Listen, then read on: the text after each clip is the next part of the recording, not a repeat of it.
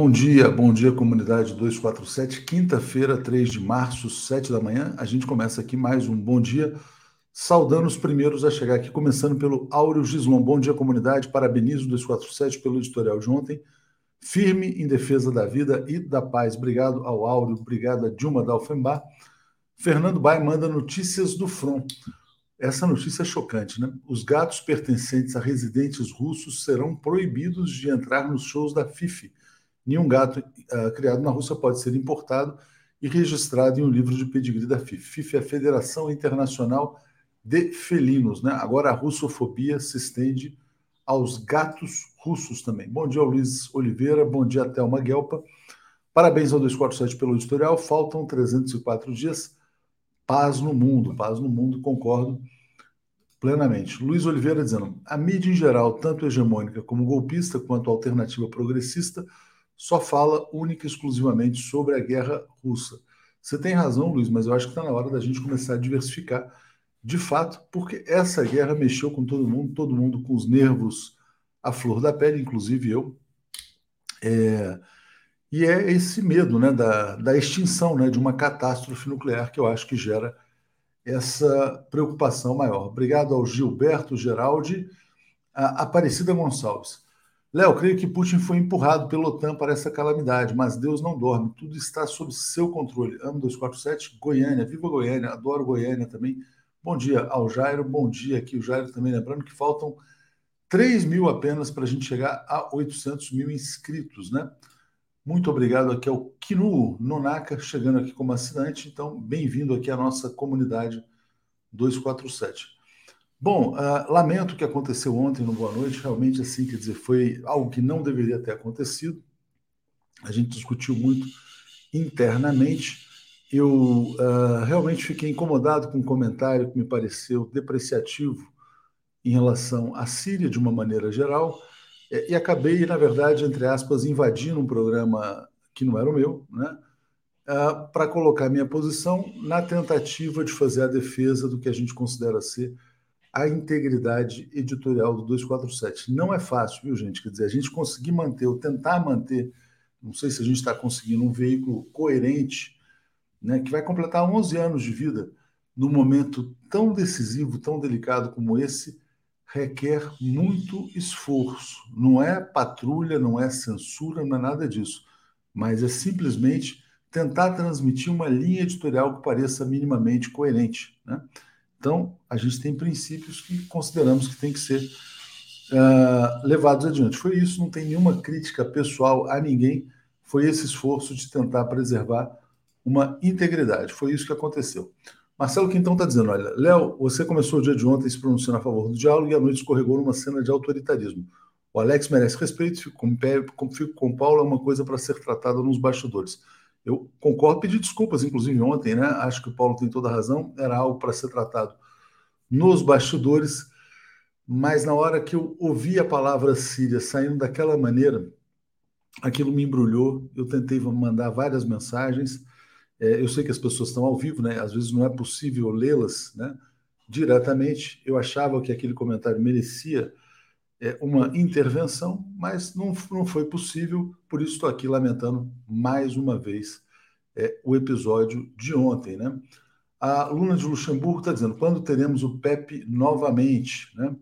É, o PEP em breve teremos, tenho falado com ele, provavelmente, talvez nessa semana ainda. O PEP está acompanhando de perto a situação lá da Rússia. Né?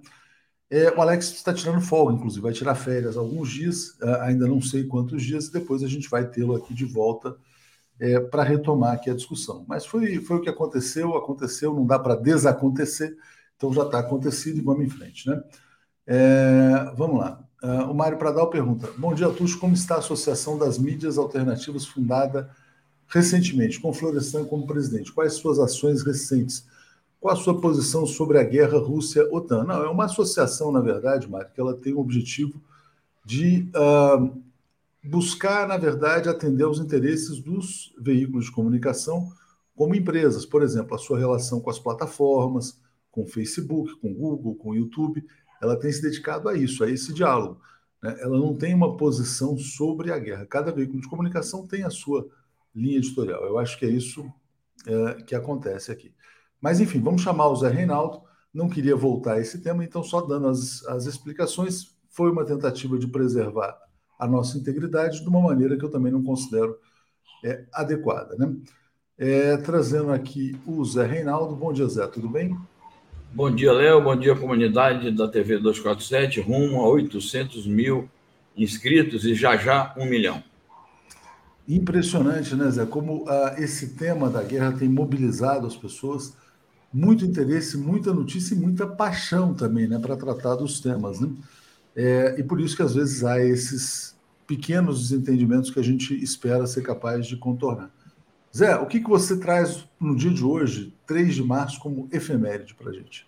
Bom, é, se você me. Eu tinha anotado aqui, Léo, mas é justamente pelo corre-corre, eu vou, vou consultar meu arquivo aqui só um minutinho. Então, enquanto você faz isso, eu vou ler aqui alguns comentários. Isso, isso. É, o Rinaldo dizendo: respeitamos opiniões do Alex, porém tem sido reincidentes nesse sentido, foi correta a intervenção, estamos com você, mas foi desagradável, né? realmente não foi algo, uh, enfim, quer dizer, que deveria ter acontecido. É, Leni está dizendo: seu esforço em manter a integridade de um jornalismo uh, verdadeiro sempre haverá alguns transtornos. Somos humanos, obrigado aqui a Leni Brito pela compreensão e peço compreensão de todos aqui. Vamos em frente, que tem muita notícia aí para a gente avançar. Diga lá, Zé. Então, você veja a coincidência, né? Eu não acredito em cabala, mas veja a coincidência. Nesta data, no ano de 1919 ou 18, é, pertinho da cidade onde está programado o encontro hoje das duas delegações, Brest, ocorreu o famoso acordo de Brest-Litovsk, no final da Segunda Guerra Mundial e logo após a Revolução Russa triunfante, o Lenin, é, à frente do novo Estado soviético, foi obrigado a fazer um acordo é, que muitos consideraram que era uma capitulação da Rússia revolucionária à Alemanha, mas foi o preço que ele teve que pagar para a Rússia sair da guerra. Então, os acordos de Brest-Litovsk, famosos, é, resultaram na cessão pela Rússia de imensos territórios que tinham sido antes propriedade do Império Czarista e que seriam propriedade e que depois foram incorporados à União das Repúblicas Socialistas Soviéticas. Entre esses territórios, os três países bálticos, Lituânia, Estônia e Letônia. Então, o Lênin foi obrigado a entregar esses territórios à Alemanha como um preço a pagar pelo fim da guerra, porque a Revolução Russa foi feita sob a palavra de ordem de pão, paz e terra. E se o poder soviético não alcançasse a paz, mesmo mediante essas concessões territoriais, ele estaria desmoralizado. Então, eu espero que o espírito de Brest-Litovsk possa é, inspirar a, as delegações russa e ucraniana nas negociações de hoje, a ver se conseguem avançar, fazer concessões mútuas e avançar para pelo menos um cessar-fogo provisório. É, hoje é a segunda reunião prevista, né? Deveria ter sido ontem, mas acho que não foi possível que a delegação ucraniana chegasse ao local a tempo. Né? Um país completamente caótico. Por falar nesse caos aqui, Zé, eu vou botar a notícia que está na nossa manchete agora. Mais de um milhão de pessoas já deixaram a Ucrânia desde o começo da guerra. Isso representa mais ou menos 2% da população ucraniana, né? 40, 44 milhões de habitantes, pouco menos de. É, não, um pouco mais de 2%, 2,5%, talvez, 2 e pouco. É como se no Brasil 5 milhões de pessoas saíssem do Brasil em uma semana. Passo para você comentar essa catástrofe. É, essa matéria está exatamente na nossa manchete, e acho que está na manchete de muitíssimos veículos de comunicação do mundo inteiro, porque, de fato, é, a, a, notícia mais importante do dia é esse anúncio feito pela ONU, que prevê que, inclusive, esse número pode se duplicar, se quadruplicar, pode chegar a 4 milhões, ou mesmo superar esta marca de 4 milhões de refugiados. É, a é no momento, a face mais cruel é, da crise humanitária gerada pela, pela guerra e deve servir realmente de alerta deve servir de advertência para que as é, delegações negociadoras e os dois governos encontrem um caminho para é, paralisar esta situação é, a partir de um cessar-fogo. Eu espero também que as agências humanitárias todas, de todos os países ricos, inclusive os Estados Unidos, que não, não, não pertencem à Europa, os Estados Unidos sempre ficam longe dos conflitos, é, e que as agências humanitárias todas, dos governos europeus e os governos propriamente ditos, se empenhem a fundo na ajuda à Ucrânia e às populações ucranianas é, refugiadas para resolver esse problema e não sejam tão passivos, tão lenientes, tão tolerantes como foram na crise dos refugiados da Síria e de outros países da África, da Ásia e do Médio Oriente.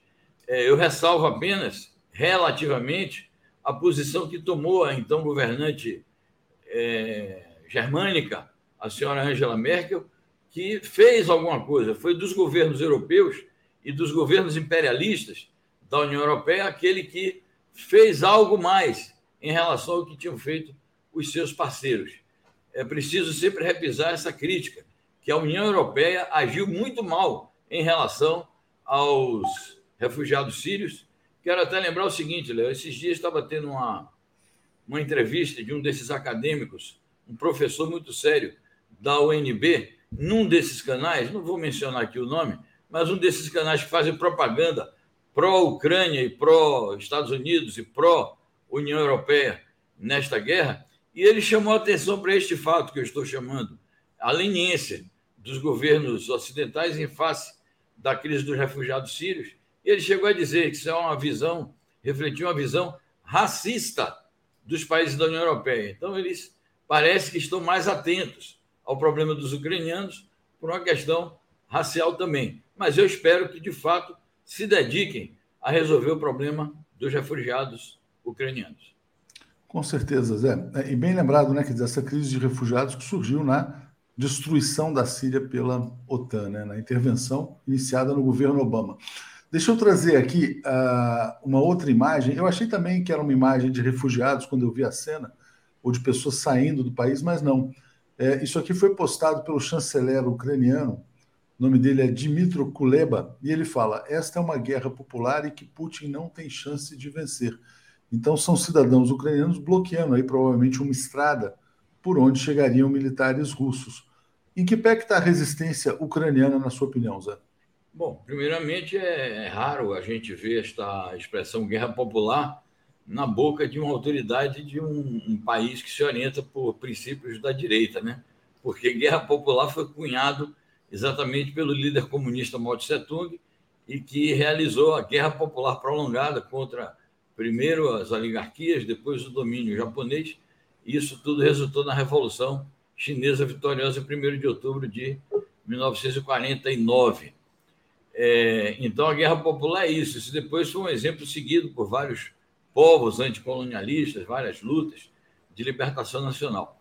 Eu não sei, Léo, se esta foto expressa é, uma cena de guerra popular de guerra de resistência ou expressa o que os russos têm acusado o governo ucraniano de usarem, de usar a população civil russa e grupos nacionalistas, eh, desculpa, ucraniana e grupos nacionalistas ucranianos como escudo humano. Isso é algo a verificar. Nós temos recebido as informações de que há resistência da parte da imprensa ocidental, que é alimentada também por fontes ucranianas. A guerra de informação está muito intensa.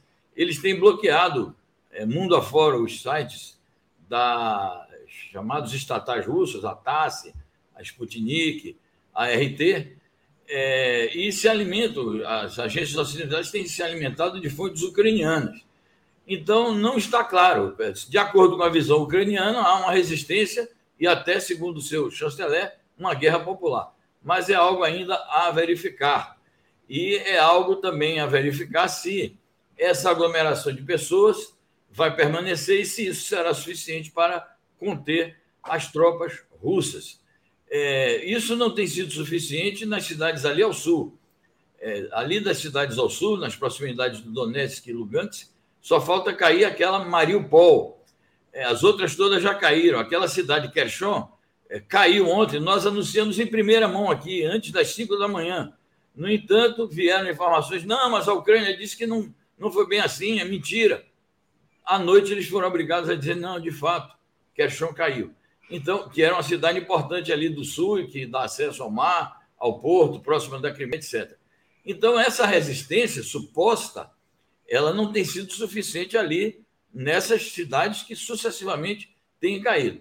Agora, pode ser que em Kiev a história seja diferente, vamos aguardar o desenrolar dos acontecimentos, e eu encerro essa parte dizendo o seguinte: eu espero muito que não aconteça isto, que não aconteça massacre de populações civis, porque isso é um preço impagável é, em qualquer tipo de ação militar. Eu espero que a Rússia não cometa atrocidades é, relacionadas com o massacre de população civil. É, vamos lá, tem comentários aqui. Uh, Romulo Galo dizendo: Léo, sua intervenção no Boa Noite foi deselegante, constrangedora, totalmente não aderente às normas, desnecessário. Agradeço aqui ao Romulo e acolho a sua crítica. Obrigado aqui a Regina, uh, que está dando um bom dia. O Júnior está dizendo: achei desrespeitoso o comportamento contra o Alex. Gisele ficou desnorteada, assim como o Paulo e o público. Voltei à fala dele, não vi nenhum desrespeito. A Síria foi autoritária. Uh, Laila Cristina está dizendo: linha editorial é linha editorial. Profissional que não concorda com a linha editorial do jornal, que trabalha, pega o boné e procura sua turma. A gente falou, inclusive, talvez tenha faltado aí um debate interno mais amplo, né? Sobre princípios, mas enfim, aqui é uma outra questão. A gente não deve também ficar é, levando aqui ao limite aqui dentro, porque a gente tem muitas notícias para mostrar. É, a, Zé, a gente falou sobre o chanceler ucraniano, agora eu vou falar sobre o chanceler russo, Sergei Lavrov, né? O que, que ele falou no dia de ontem? Que as potências ocidentais rejeitaram o diálogo sobre a criação de uma nova arquitetura de segurança. Diz ele que a Rússia vem tentando negociar há anos e não estava sendo escutada. Né? De tanto não ser escutada, então houve o conflito. Essa é a posição da Rússia, só para a gente trazer aqui, e as pessoas são capazes de julgar com a sua própria, com seu próprio discernimento. Hoje tem o oitavo dia de guerra, começando com a expectativa de uma segunda rodada de negociações. Você acha que pode haver algum avanço ou não? Porque o próprio Lavrov havia dito ontem que o Zelensky não tem autonomia para decidir, porque ele tem que consultar o imperialismo, Casa Branca, Estados Unidos, Reino Unido, enfim. Então, como é que você vê esse segundo dia de negociações?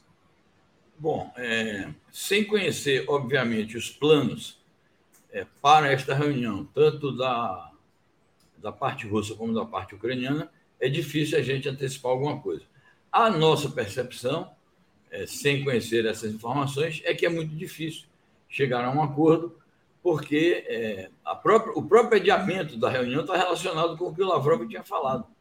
Porque, de fato, a reunião estava acertada para se realizar ontem e não se realizou, não foi por razões logísticas, não foi por falta de tempo, não foi por falta de condições é, lá na montagem da reunião, foi porque houve uma ordem unida por parte dos, dos que mexem os, os cordéis das autoridades ucranianas, e isso fez com que as autoridades ucranianas desistissem de participar ontem e chegaram a sinalizar de que não iriam mais negociar, mas certamente que pressões de bastidor, de parte a parte, resultaram no anúncio de que vai haver a reunião.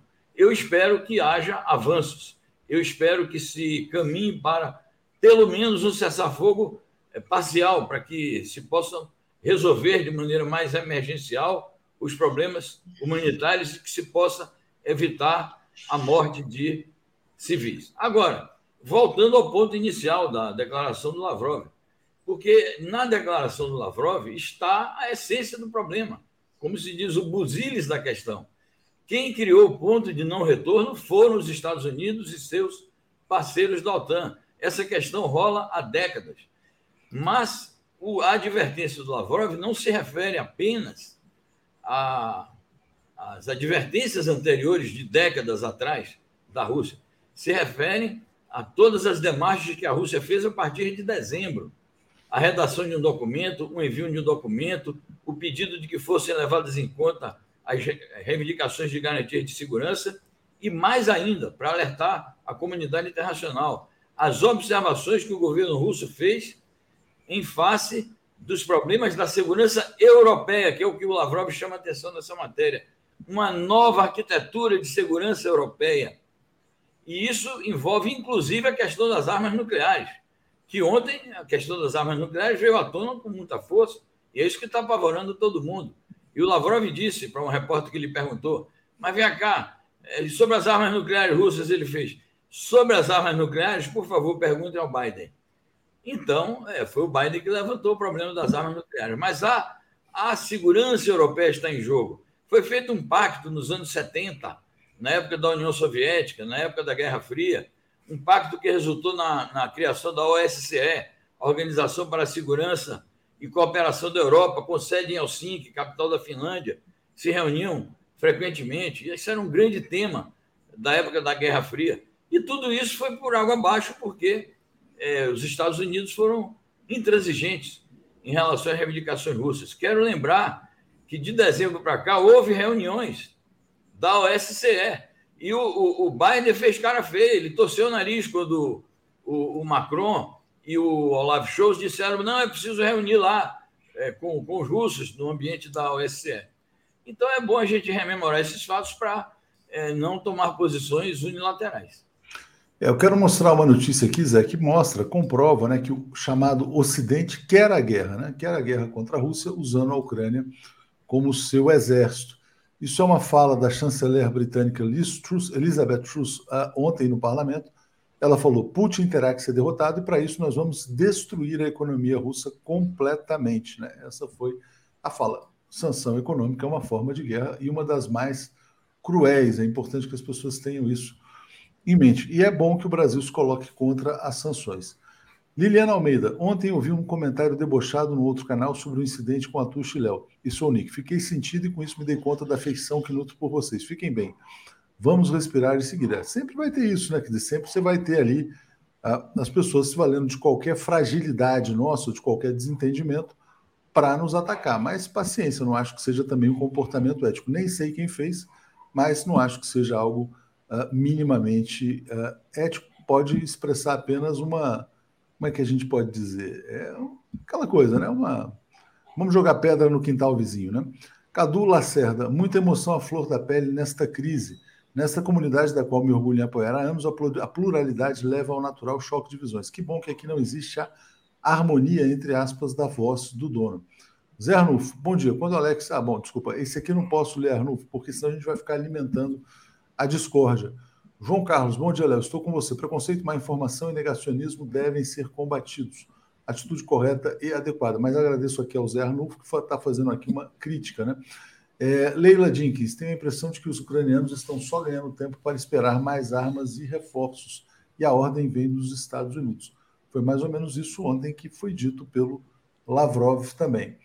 Zé, eu quero te mostrar duas notícias econômicas que vão ser sentidas aqui no Brasil, que é, é, uma delas é essa aqui, ó, foi dito pela ministra da Agricultura, preço de alimentos vai subir com a guerra, adverte a ministra Tereza Cristina. Está dizendo que o Brasil vai ter acesso dificultado a fertilizantes, trigo, que são produzidos sobretudo por Rússia e Ucrânia. O Brasil é importador de trigo e boa parte disso vem da Rússia.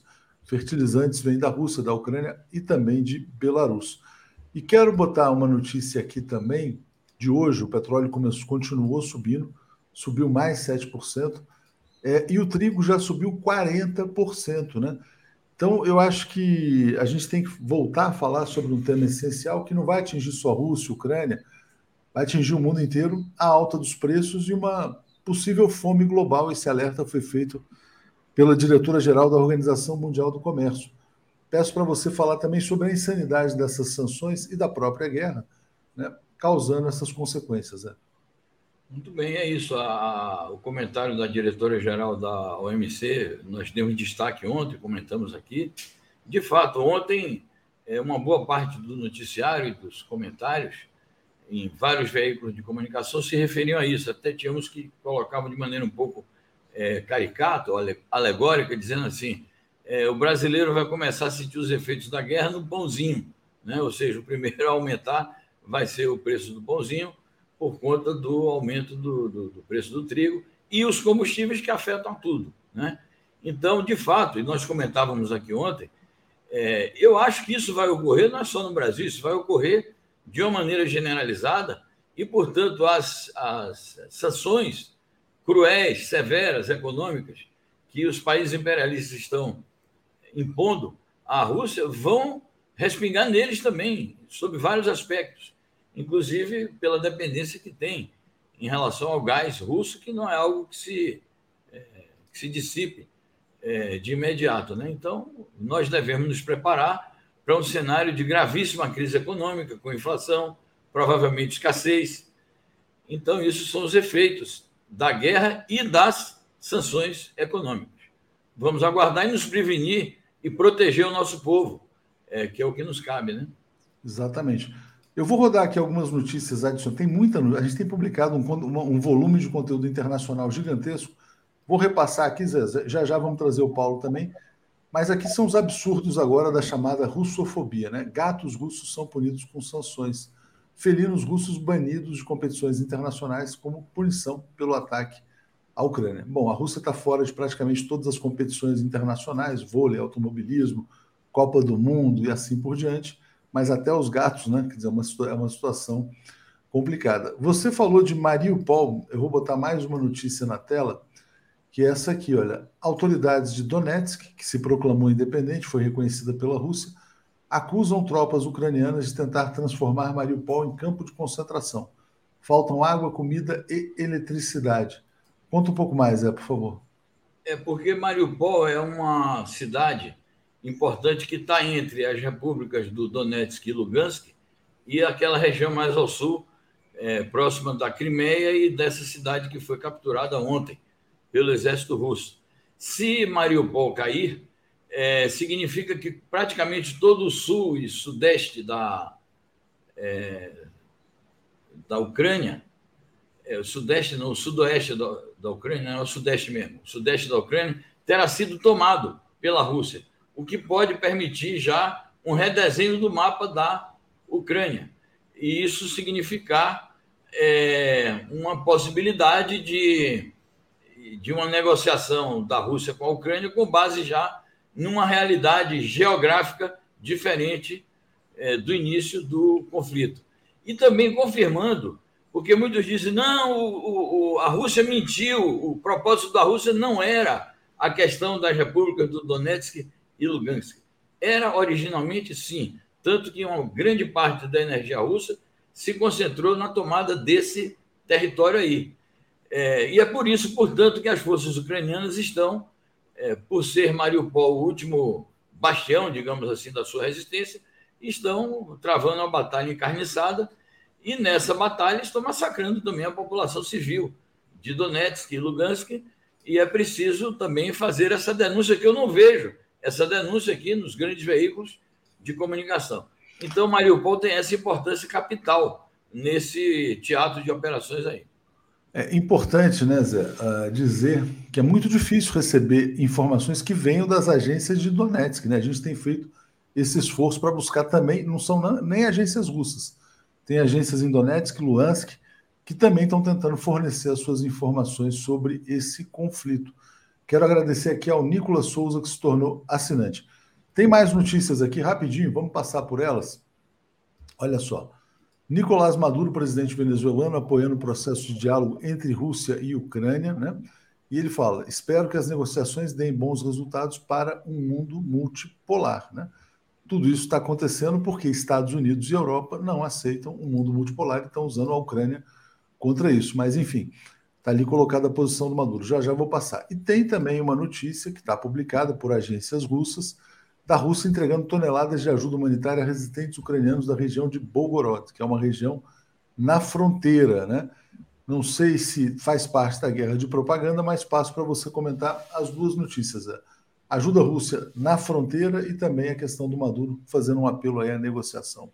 Muito bem. A ajuda russa na fronteira está relacionada também com outra notícia, porque quando eles chamam atenção para o um problema ali de Mariupol, também ali está implícita uma preocupação do, das Forças Armadas Russas em ver como acorre em ajuda a essas populações que estão sendo flageladas pela crueldade do exército ucraniano. De modo que é algo necessário. Não sei se é suficiente. Eu acho que, porque há outras notícias aí, é, publicadas nessa manhã, é, das preocupações do exército russo, do Ministério da Defesa da Rússia, com o problema de criar corredor humanitário e criar uma situação é, para aliviar o sofrimento da população civil da Ucrânia. Isso é importante, retoma aquela questão que a gente estava discutindo no início. Eu acho que a Rússia tem que fazer todos os esforços para evitar perdas civis e ser responsabilizada, inclusive por crimes de lesa humanidade. Então, acho que essa questão de criar um corredor humanitário, de apelar para ajuda internacional para evitar esses problemas dessa natureza, eu acho que isso é essencial, um componente é, extramilitar, digamos assim, essencial nessa operação militar que está ocorrendo. Quanto, quanto à posição do Maduro, é uma posição madura, né? uma posição correta e que também desmente, porque nós estamos aqui enfrentando-nos com mentiras também. Desmente as observações todas que a gente vê na grande mídia é, sobre o fato de que não, mas é, a Venezuela é a, Rússia é apoiada por ditadores que não têm preocupação com direitos humanos, não tem preocupação com o bem-estar do seu povo.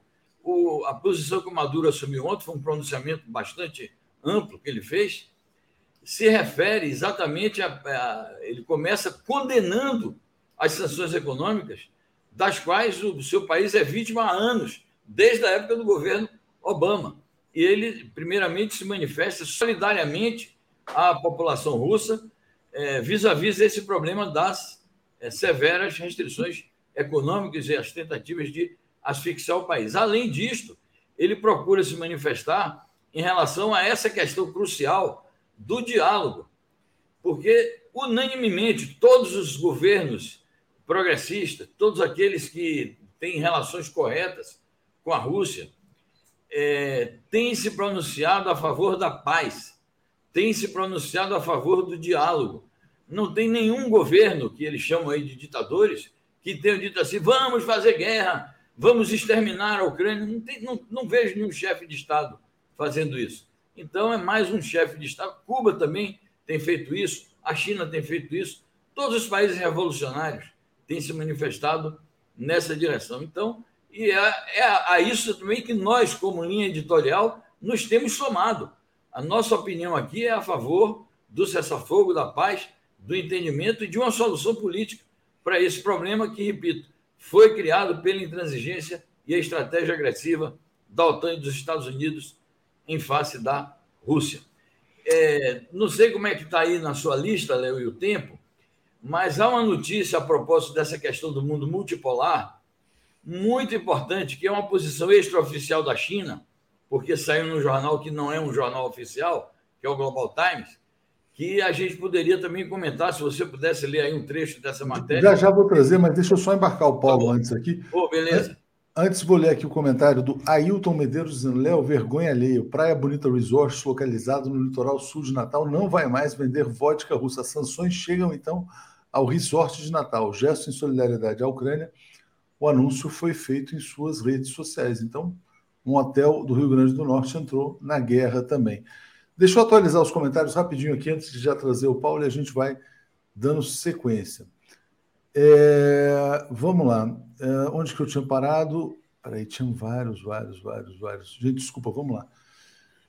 Tu, tu, tu, é, já tinha lido João Carlos da Silva, agradeço. Leila Jenkins também. Roberta Graff, como pode o presidente comediante convocar o povo civil a pegarem armas e os países europeus enviarem armas para ele? É, o Melanchon ontem disse que os países europeus são co-beligerantes, né? também estão na guerra. Mãe do trio, Léo, obrigado por reconhecer o excesso de ontem. Fiquei transtornada com sua intervenção, saí sem ver o final. O Alex é ponderado, beijos, obrigado. Roberta, Léo e Zé, parabéns à TV 247, ótimas as diretrizes da cobertura da guerra. Solange, Léo, você conduz o 247 de forma brilhante. Privilégio apoiar esse canal. Agradeço demais, Solange.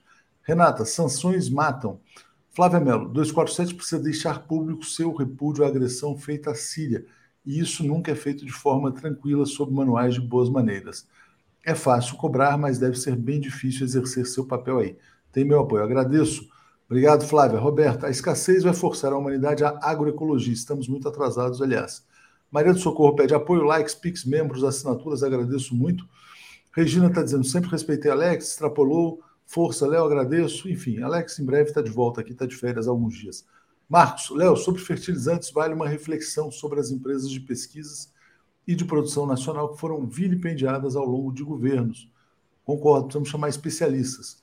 É, Leila Sodré, 247 tem desempenhado excelente papel no resgate dos princípios democráticos sob sua batuta.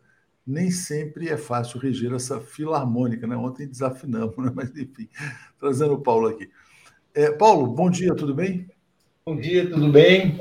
Bom, bom dia. dia. amigos e amigas da comunidade. Bom é, dia, Paulo... Reinaldo, você está aí ainda? Bom dia. Bom, bom dia, Paulo. Mais uma vez expressando aqui para você, publicamente, meu pedido de desculpas pelo constrangimento causado ontem. Né? Realmente você tem toda a razão, isso deveria ter sido tratado fora, mas eu me senti impedido. Impulso é uma merda, cara. As coisas que se fazem por impulso. impulso. Fala, não pensa, você não pensa uma segunda vez? Assim, em geral, é receita para dar é. errado. Eu, mas tudo bem, é bom que você já está reconhecendo, você está falando, a gente está vendo a reação do público, é muito positiva. Então, é, vamos dizer assim. Impulso tá, é. passando. Impulso é complicado. A minha avó falava assim, até impulso para falar. Ela falava assim: não, antes de falar, você tem que passar a língua no céu da boca 100, 100 vezes. Fica passando a língua lá. Aí, pô, agora, agora, agora você fala. Enfim. Paulo, é fala, vamos lá, agora passando a palavra para você. O que, que você destaca de mais importante no dia de ontem na cobertura do, da, da guerra? A Olha, questão da ONU, a gente já falou sobre isso, né? O que, que, é o destaque de mais importante na cobertura de ontem? é, eu acho que você ia falar sobre a ONU, se eu não me engano, né? Não, é verdade. Eu acho que tem uma questão aí que não foi muito abordada, que uh, uh, foi tratada assim de passagem, algumas colunas, mas que eu acho uma, uma, uma, uma pergunta que eu estou me fazendo. É, todos nós achamos muito natural que o, o, o, voto brasileiro tenha acompanhado o voto da maioria na Assembleia da ONU, que foi um voto de condenação à guerra. E é verdade, condena a guerra, todos condenamos a guerra, mas eu penso assim, é, quando a gente pensa é, que uma Assembleia, que o debate não é apenas um debate assim, tão simples, tão direto, eu pergunto se o Brasil fez bem em se afastar daqueles que são seus aliados diplomáticos uh, do momento, que são os BRICS. Os BRICS, ou seja, tirando a Rússia, que votou contra a resolução, a China, a Índia e a África do Sul votaram, se abstiveram. Não quiseram condenar a guerra e, evidentemente, não apoiaram a guerra. E quando eu li essa decisão, quando eu comecei a pensar nessa decisão, eu penso, assim, me parece assim que ela tem uma relação muito direta com aquilo que é a busca da diplomacia brasileira, que é uma política externa independente. Independente exatamente das potências hegemônicas da cena mundial. E nesse caso seria Rússia e Estados Unidos. Quer dizer, a gente não, tem, não tinha motivo, evidentemente, nós condenamos a invasão, denunciamos tudo isso, mas também não temos motivos para nos alinhar ao, aos Estados Unidos, que é uma potência imperialista, que também tem, tem, tem, está na origem do conflito. Nós sabemos que a origem desse conflito, em última análise, é a existência de uma dominação imperialista sobre, sobre o planeta, que a, os povos do planeta eles são bloqueados e, e, oprimidos pelo imperialismo, seja de forma econômica ou diretamente através de golpes de Estado que eles apoiam, guerras e tudo mais. Bem, aí eu vi essa decisão peraí, mas uh, quando a gente pensar, pensa no nosso futuro, a gente pensa no nosso futuro quê? como um país alinhado ou como um país que tem uma política externa independente? Aí eu coloquei, bem, eu gostaria de ouvir outras opiniões sobre isso. O Zé Reinaldo que está então, quero até saber o que ele acha, quero, porque eu, eu acho que para mim ficou uma questão uh, uh, de meditar mesmo. Ah, peraí, nós somos um país independente, nós queremos construir a nossa independência diplomática e o que, que nós fazemos? É, vamos passar para o Zé. Eu tenho uma interpretação sobre esse voto brasileiro. Eu acho que havia muita pressão dos Estados Unidos para que o Brasil votasse e apoiasse a resolução, mas acho que o Brasil fez uma coisa para tentar sinalizar um meio do caminho, né? Um voto numa direção e um discurso em outra. Mas, Zé, fala você sobre o voto brasileiro e a decisão da ONU. Bom, sobre a decisão da ONU, eu acho que era uma decisão da ONU, era, é, já se sabia que a ONU ia condenar mas eu acho que foi uma. Primeiro, que não vai ter resultado, né? Todo mundo já falou isso, mesmo os, os arautos da decisão sabiam disso, os, os proponentes do, do projeto de resolução sabiam disso, porque esse tipo de resolução da Assembleia Geral só tem efeito simbólico, político, representa uma pressão que, numa situação de guerra, adianta nada, né? porque não é isso que vai demover a Força Armada. É, acho que os Estados Unidos esperavam mais votos a favor da resolução. Foram 40 votos contrários, se você soma os cinco contrários e as 35 abstenções. É preciso levar em conta. Eles esperavam que houvesse menos abstenções. 40 é muito mais do que 20% do, do total da, dos membros da ONU e mais ainda dos que votaram. Porque dos 193 membros da ONU, votaram apenas 141 mais 40, 181. 12 votos estão voando por aí, gente que não compareceu. Então, eu acho que foi decepcionante o resultado, apesar das manchetes, a ONU contra a Rússia e tal. Eu acho que é preciso baixar a bola deles. Segundo, eu também acho que o voto do Brasil é isso. É, o Brasil foi ambíguo no seu voto, ele não tinha como se abster, porque isso ia provocar um terremoto internamente aqui, junto às forças políticas que dão sustentação ao governo Bolsonaro. Bolsonaro joga com o fator Putin em relação à sua base, porque eles acham que o Putin é um reacionário, é um autoritário, é isso e aquilo, então ele joga com isso e, ao mesmo tempo, a chancelaria joga com a base política, que sabe que não poderia sofrer uma erosão relacionada com um passo em falso na política externa. Então, é, foi um voto ambíguo, mas eu também acho que o conteúdo do discurso do nosso embaixador na ONU é um conteúdo interessante, é um conteúdo que está de acordo com as tradições do Itamaraty, da política externa brasileira, mais profissional. Então, é a opinião que eu tenho. Agora, eu também acho, é, sobre a questão do BRICS, que também ali o Brasil está fazendo jogo duplo. Não sei se o Brasil se afastou do BRICS. Né? É, ao contrário, eu acho que a, a, na medida que ele procurou manter uma relação boa com a Rússia, ele está com o BRICS. Na medida que é, tem havido coincidência também com a China nessa questão, porque a China também é, ela se absteve, mas procurou dar o viés contrário à, à posição dos Estados Unidos na medida que enfatizou a luta contra as sanções e dizendo, inclusive isso, nós não vamos nos incorporar a isso. Então, a Índia também teve uma posição mais pró-russa do que pró-ocidental. É, então, eu não sei se o Brasil se afastou do BRICS neste episódio. O afastamento do BRICS do Brasil do BRICS vem desde o golpe do Michel Temer, que fez uma, uma política externa desastrosa em relação ao BRICS, e Bolsonaro também ignorou o BRICS, agora que parece que alguém está chamando a atenção dele, que é preciso acordar para o BRICS. Mas isso é uma questão também a avaliar em termos de desdobramento. Eu não vejo como uma questão assim crucial nem divisor de águas no nosso debate. É só uma observação lateral.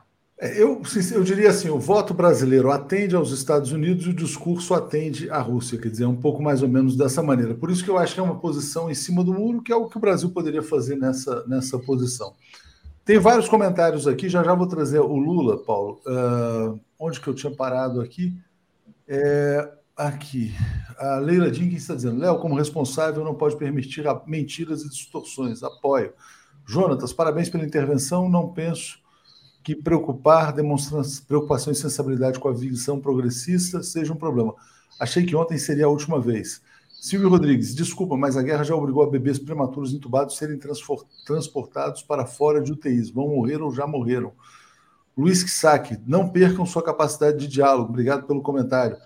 Uh, Maier, foi censura ao vivo. Solidariedade ao Alex. É, Ney, Léo fez certo por linhas tortas. Estamos juntos. Marcos Couto, conflito, o conflito mostra que, como dizem alguns historiadores, não houve guerras mundiais. Para os russos, a partir da Revolução, só é uma guerra contra o imperialismo. Essa é só mais uma continuação. A guerra nos apoia. Erickson Cortes está dizendo: Bom dia a todos. Imagina a angústia do Alex em ter que rememorar situações vividas no passado que levaram a quase extermínio de sua família. Preciso respeito e ponderação quanto a isto. Fernando, nesses 40 votos, deu 3 bilhões e meio de pessoas. J. Guiar, Léo, por favor, disponibilize o link do discurso do Melanchon. Vou rodar aqui, vou botar na descrição do vídeo. De fato, é muito bom. Ângelo Ireno, hoje no Hora 1, um jogador brasileiro disse que soldados russos estão respeitando os civis. Estão em torno da prefeitura, mas não mexem com civis, deixou e deixou o jornalista sem ter o que comentar. É... Tá, Ronaldo Dias está me crítica, concordo. Léo, imagine como diretor de escola dar uma bronca no professor em frente da turma. Era preciso esperar. De boa, abraço. Todas as críticas aqui acolhidas. Paulo, eu vou botar aqui a fala do ex-presidente Lula, que tem sido uma das figuras mais sensatas nesse contexto. E está fazendo mais um apelo contra a guerra. Baixem as armas, sentem na mesa de, negociação, encontrem uma solução. A reunião acontece hoje, Paulo. No entanto, e acho que até na verdade, se a gente olha o noticiário de guerra dessa madrugada, dessa manhã, a Rússia baixou as armas, de certa maneira. Há menos ataques hoje do que houve nos, nos dias anteriores. Por quê? Porque hoje tem uma reunião agendada. Mas há essa, esse receio de que a Ucrânia não queira objetivamente negociar, queira apenas ganhar tempo, pedir armas, se armar, etc. e tal. Você acha que esse apelo do ex-presidente Lula será ouvido, Paulo? Olha, primeiro, como qualquer apelo, muitas vezes ele, ele não dá o resultado esperado, mas é importante que ele seja feito. E eu acho que é muito importante. O Lula está, vamos dizer assim, em campanha presidencial, e é bom que ele faça uma campanha debatendo os assuntos do cotidiano. O assunto do cotidiano no mundo inteiro é a guerra, e ele tem que colocar a cara para dizer o que ele pensa desse ponto. Então, ele falar sobre a importância de baixar as armas e, e, vamos negociar a paz e achar uma solução, é o papel dele. Não pode ser outro. Nós somos um país que tem essa história de uma diplomacia independente. Nós só temos caminhos uh, uh, uh, entre os não alinhados quando a gente sabe, localiza o nosso interesse e defende o nosso interesse. Essa é a nossa, vamos dizer assim, esse é o melhor da nossa diplomacia, é isso que vem, assim, da melhor tradição brasileira, vem daí e o Lula encarna isso. Então, eu acho que esse é o papel que ele tem que, esse é o papel que ele tem que fazer. Evidentemente, ao, falar, ao agir dessa maneira, ele está dando sua contribuição para que isso se realize. Agora, eu não acho, eu não, eu, eu, eu não consigo ver neste momento, assim, depois de iniciar uma guerra de, eh, violenta, mobilizando forças uh, absolutamente uh, superiores ao, ao adversário, sem, sem uh, para impor uma vontade assim unilateral, eu acho que o Putin fez uma aposta muito alta para de repente ele parar no meio do caminho. Então eu não, não sou otimista a esse respeito não. Eu gostaria, gostaria que ele fosse ouvido, gostaria que houvesse uma, uma, uma saída por esse caminho, mas eu não sei se vai ocorrer. Hoje a situação é muito pior para o Putin do que antes da Assembleia da ONU é muito pior do que no, primeiro dia da guerra, é verdade. Mas não sei se ele fará isso ou se isso pode representar simplesmente o fim do seu mandato, o desmoronamento da articulação de forças que o sustentam. É, eu vou botar só mais uma notícia na tela antes de passar para o Zé Reinaldo aqui, que está na agência TASS, está dizendo a Rússia está preparada também para o diálogo com o Ocidente no tema das garantias de segurança. Por quê? Porque, na verdade, eles olham para essa questão muito além do Zelensky. Né? Não é uma negociação com o Zelensky que seria, vamos dizer assim, um peão no tabuleiro. Tem que negociar com quem comanda as peças do jogo. Zé Reinaldo, vamos lá, vamos voltar ao tema das negociações e o apelo feito pelo ex-presidente Lula. Perfeito, eu acho que o apelo do Lula é correto. Nós comentamos aqui um apelo anterior que ele tinha feito ontem, e acho que ele está jogando o papel dele de líder político, de líder progressista, de alguém que está se preparando para assumir de novo a presidência da República e que tem que ter essa postura pela dimensão que tem o Brasil e o papel que o Brasil pode desempenhar no cenário internacional. Então, eu acho que o Lula se soma a uma aspiração geral da humanidade pela paz. Essa notícia que acaba de sair é, nos remete a um comentário anterior sobre as declarações do Lavrov, porque o nó da questão é a, é a segurança europeia, a, as garantias de segurança da Rússia em face das políticas estadunidenses e da OTAN na Europa, que afetam a segurança da Rússia e a segurança de toda a Europa. Então, por exemplo, já que se falou ontem muito em armas nucleares, por que, que os Estados Unidos têm que manter armas nucleares na Europa? Não faz nenhum sentido. Então, é preciso rediscutir a arquitetura da segurança europeia. E é o sentido, na minha opinião, desse, é, dessa autoridade sênior da política externa russa, é, essa reivindicação de discutir o conjunto da segurança europeia com as potências ocidentais. E tem que ir para a mesa essa questão por que, que os Estados Unidos mantêm armas nucleares na Europa. Os países europeus deviam se levantar contra isso, porque as primeiras populações a serem atingidas por um eventual, um eventual uso de qualquer que seja arma tática nuclear serão as populações europeias. Então não faz nenhum sentido a política que os governos europeus seguem de alinhamento. Os Estados Unidos têm quase mil bases militares no mundo, centenas dessas bases estão localizadas na Europa, cada vez mais próximas da fronteira com a Rússia. É isso aí. Zé, te agradeço muito. Vou seguir aqui com o Paulo. A gente vai passar para o tema da política nacional aqui, mas vamos em frente. Valeu. Muito bem. Obrigado, bom dia e bom programa a todos. Tchau, tchau. Obrigado, Zé. Tchau, tchau. Paulo, vou ler uns comentários antes da gente seguir aqui rapidamente. Vamos lá. Uh, Léo, se você estivesse na live, seria uma moderação, mas o que você fez foi uma intervenção inadmissível para o canal progressista. Recebo aqui a crítica humildemente. Carlos Viana, Léo, acompanha o canal desde o início. O radicalismo está imperando no chat, contaminando as, as discussões. Foi triste ontem, reflita. Marta de Castro, Léo, todo apoio ao maestro da orquestra. Leila Jenkins, Rússia usa um tipo de arma e a OTAN comanda mais mortal via sanções. Tema, bom dia, já aprenderam o neonazi do Zelensky? Ainda não. Cantonia, uh, Léo, há uma militância de direita fazendo comentários nos canais progressistas para gerar conflitos. Disfarçam, mas querem enfraquecer. É uma nova tática, mas está dando certo. Muita treta inútil.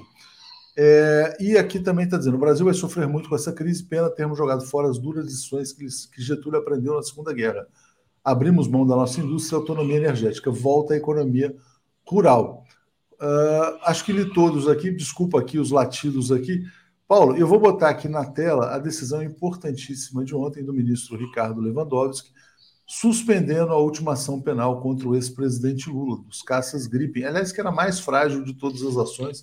Esse é um projeto nacional, passou por várias instâncias, foi fechado no governo Dilma.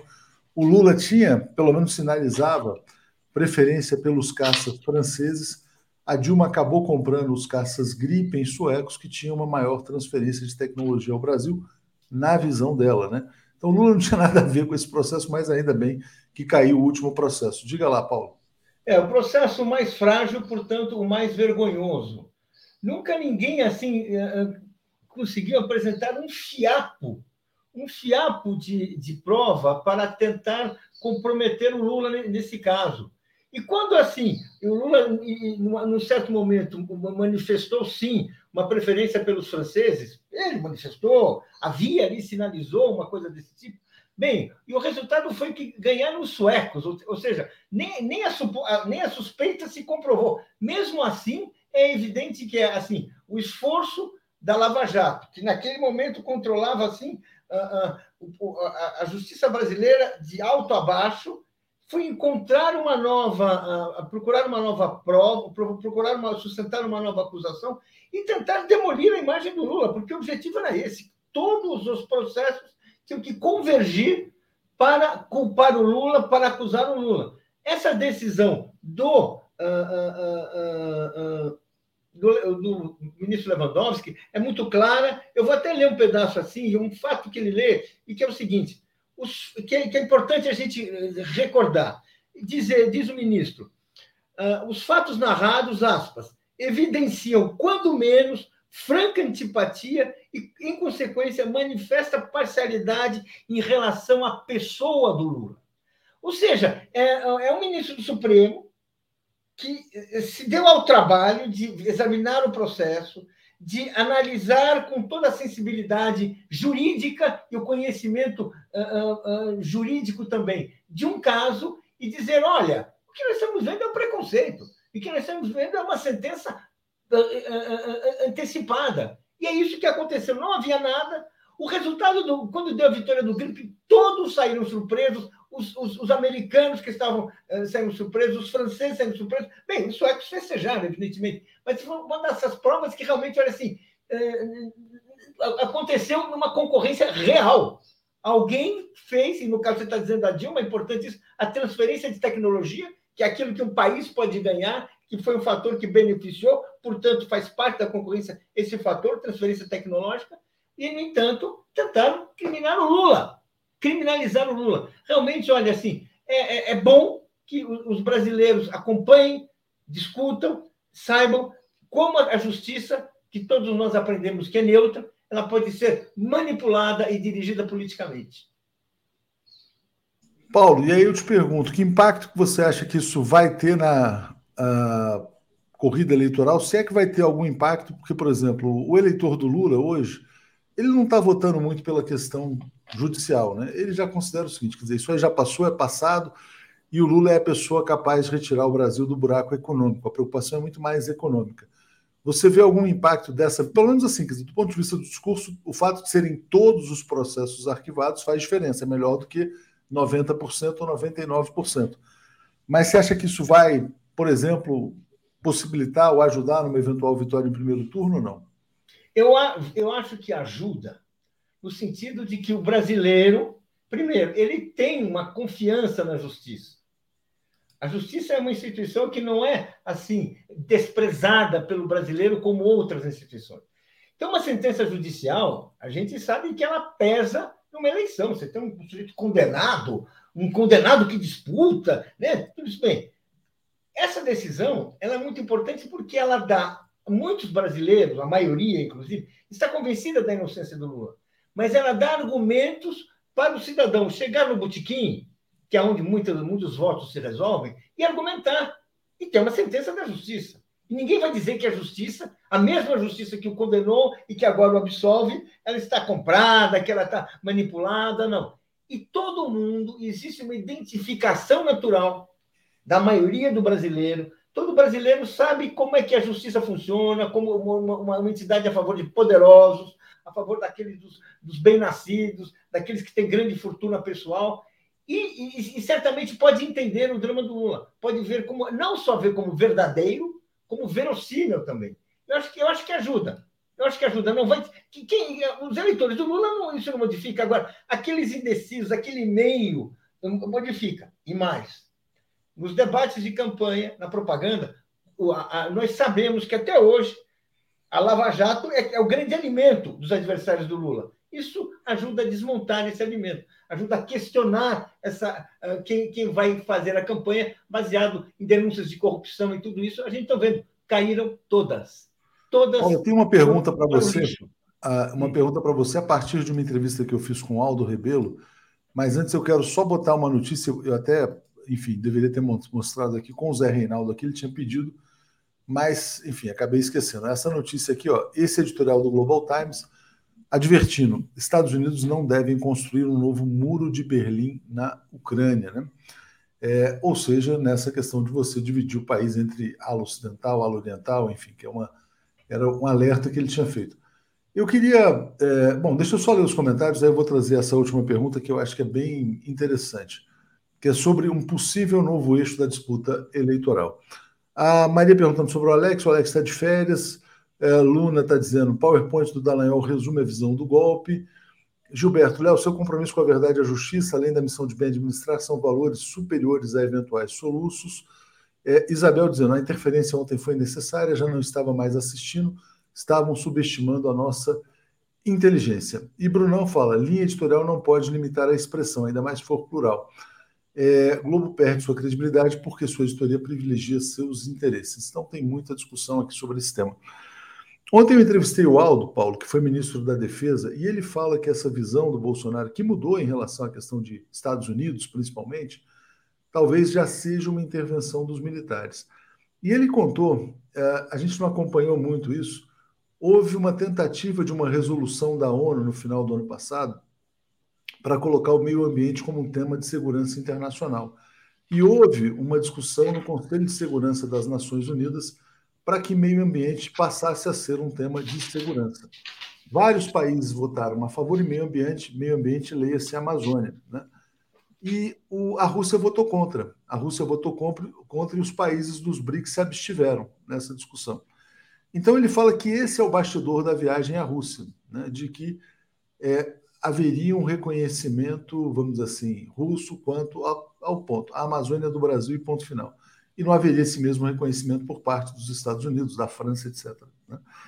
É, nesse contexto de guerra, Paulo, você acha que o eixo da campanha, da disputa eleitoral, pode mudar um pouco de uma discussão meramente econômica para uma discussão de defesa da pátria, da soberania? Porque o, o Bolsonaro não tem como atuar no campo da economia, é um fracasso. Né? E eu fiquei pensando, cara, ontem à noite talvez tenha algo por aí sendo engendrado, sabe? Uma disputa eleitoral que passe por outros temas: patriotismo, nacionalismo, defesa do Brasil, da pátria, da família, etc. e tal. Daí essa aproximação com o Putin. Passo para você.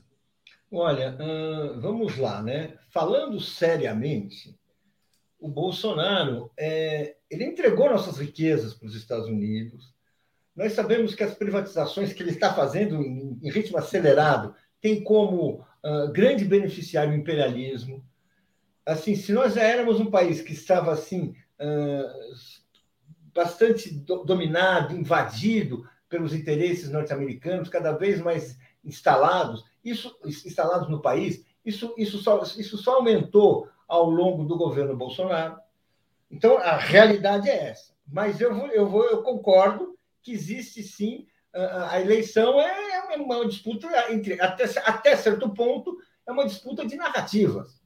E o Bolsonaro pode tentar muito bem mostrar dizer que ele vai pode tentar e eu acho que isso isso é um elemento do discurso dele né de, de mostrar-se nacionalista de mostrar-se como um defensor da pátria um enérgico enquanto pode dizer que seus adversários inclusive o Lula ficam fazendo negociações uh, em torno da Amazônia, compromete a soberania nacional, coisa que não é verdade, mas ele pode sim, porque existe uma cultura né, política no Brasil que tem um setor que identifica uh, uh, os militares com essa questão nacional. Como se o regime de 64, que foi a ditadura militar, não fosse assim o supra-sumo do entreguismo histórico. Pois é, os fatos às vezes perdem para as versões. Mas eu acho que tem um elemento aí que eu queria falar, eu tinha preparado uma coisa a respeito, que você veja que agora o Bolsonaro vai colocar de vice o Braga Neto. Ele não foi recrutar um, um, um, um franco atirador que joga ali, é, conservador, sim, mas que assim tem uma luz própria ali, meio assim, meio, meio sem muita, muita atração, muita audiência entre os militares, como o, o Mourão, que é o vice atual, ele foi chamar o Braga Neto. E o Braga Neto, eu vou dizer assim, uh, uh, eu não sei quem é líder militar, quem não é, e a, a gente pode ficar reproduzindo coisas assim, mas ele é o militar que foi galgando todas as posições na hierarquia do governo. Ele começou, bem, foi um papel fundamental na eleição do Bolsonaro, né, como interventor no Rio de Janeiro em 2018, e nós sabemos que o Rio de Janeiro foi o centro o polo da vitória, a máquina da vitória do Bolsonaro, em vários elementos. Ainda ocorreu ali a morte jamais esclarecida da Marielle Franco, convém não, convém, é, é, convém não esclarecer jamais, né? e ali era um centro realmente de operações da campanha do Bolsonaro. Depois o, o Braga Neto foi para o Comando Militar do Leste, ele foi chefe do Estado-Maior do Exército, foi ministro-chefe da Casa Civil e hoje ele é ministro da Defesa. Uma mudança claramente para alinhar né, a, a linha de comando militar a, a, a, um, a, um, aliado importante do Bolsonaro. Essa é a, eu acho que isso é um sinal assim da importância que vai ter que ter, é, que ter a, força militar na campanha do Bolsonaro e na força do na, na campanha do Bolsonaro que nós sabemos uh, uh, que não vai ter exatamente assim os métodos, apenas métodos democráticos uh, uh, para conquistar votos, para, para, para ganhar. E nós estamos sabendo assim, o, o, foco de instabilidade que essa campanha vai trazer, os momentos assim, e você ter o Braga Neto ali como vice é, é realmente aquilo que o Bolsonaro precisa no seu esforço para intimidar, para criar tumultos, para lançar, colocar em dúvida o voto popular, que é o grande jogo que ele vai fazer, certamente vai fazer, porque no voto popular a vida dele está muito difícil, né? Todos nós sabemos. É isso aí que está, e aí ter Braga Neto ali é um, é, um, é um reforço importante do ponto de vista de quem quer ameaçar a democracia. É isso aí. Paulo, te agradeço, vou chamar aqui a Daphne. O André é bem lembrado, né? O Braga Neto é o cara, né? sabe tudo do que aconteceu ali no caso Marielle. Obrigado, Paulo. Até. Bom, vou ler comentários aqui, vou trazer a Daphne na sequência. O André já está aqui na sala de espera, o Blay também. E a gente vai dando sequência aqui ao bom dia. Gilberto uh, vamos lá, Caro Léo, Lewandowski enterrou de vez o erro cometido contra Lula, inclusive pelo próprio STF. Já não seria hora também de rever o mensalão? Boa pergunta, né? Gilberto Cruvinel, Bolsonaro vendeu a fábrica de fertilizantes da Petrobras, depois foi pedir fertilizantes ao Putin. Patriota? Não, canalha. É, Tais Neves, dos militares sabemos o que esperar. Esse discurso novo do Bozo vai ser como a TFP. Robert, quebrar paradigmas sempre incomoda, né? Hoje é a concorrência que se incomoda. Uh, obrigado, Robert Antônio Ferreira, dizendo: qualquer membro pessoa lúcida que está há anos acompanhando o 247 foi censurado da maneira mais vil pelo dono do site. Né? Então, está dizendo que foi um ato de censura, está me criticando aqui. Recebo a crítica também. Léo Fernandes, acordo de paz necessita vontade de ambos os lados, concordo plenamente, e talvez não haja essa vontade. Né? É, bom, tem mais alguns aqui, vou trazer a Daphne já só para a gente encerrar esse assunto. Bom dia, Daphne, tudo bem? Fechado o seu áudio, ué, está aberto, mas está sem som, talvez seja o volume aí no computador. Já sei, Daphne, é isso aqui, ó. Tira, desconecta e reconecta. Mas se você quiser sair e refazer, fica mais fácil. Aí você vai voltar conectado. Às vezes é um, é um, é um mau contato aí no, no microfone. Agora está fechado, agora você abre e vai dar certo. Opa! Bom dia! Tá vendo isso aqui? É, é, é, a parte técnica ao vivo aqui. Tudo bem, Daphne? Tudo bem, pessoas reais fazendo jornalismo real. Não temos técnicos aqui atrás das câmeras, somos nós. Pois mesmo. é, e às vezes dá, às vezes a gente sai do trilho aqui. Deixa eu agradecer aqui aos comentários finais. Vamos, vai trazendo já o André, Daphne. Vou trazer favor. o André. E você e vai lendo o comentário. Eu vou lendo aqui os comentários. Vamos lá. É, o Adalto está dizendo, sobre ontem, minha concordância com Alex é zero em relação à guerra na Ucrânia, mas a entrada do Léo foi inoportuna e feriu os princípios do 247. Só uma ponderação. Obrigado aqui ao Adalto pela ponderação equilibrada. Né? É, Marilda Bassi, a intervenção não ao vivo, não ao vivo deveria ter sido feita antes, né? Ah, até para preservar o Alex, que estava destoando por motivos emocionais. Tudo aqui acolhido, registrado. Parei aqui na Marilda Bassi. Bom dia, André, tudo bem com você? Bom dia, Léo. Bom dia, Daphne. Bom dia, comunidade 247. Muito calor aqui na cidade do Rio de Janeiro. Muito calor. É, passo para vocês aí seguirem o bom dia. A gente tem que fazer várias reuniões internas aqui. Manda um abraço para o Blay, que está na sala de espera também. Valeu, gente. Valeu, Léo. Bom, André, queria começar aqui falando de notícia boa, fim da Lava Jato, né?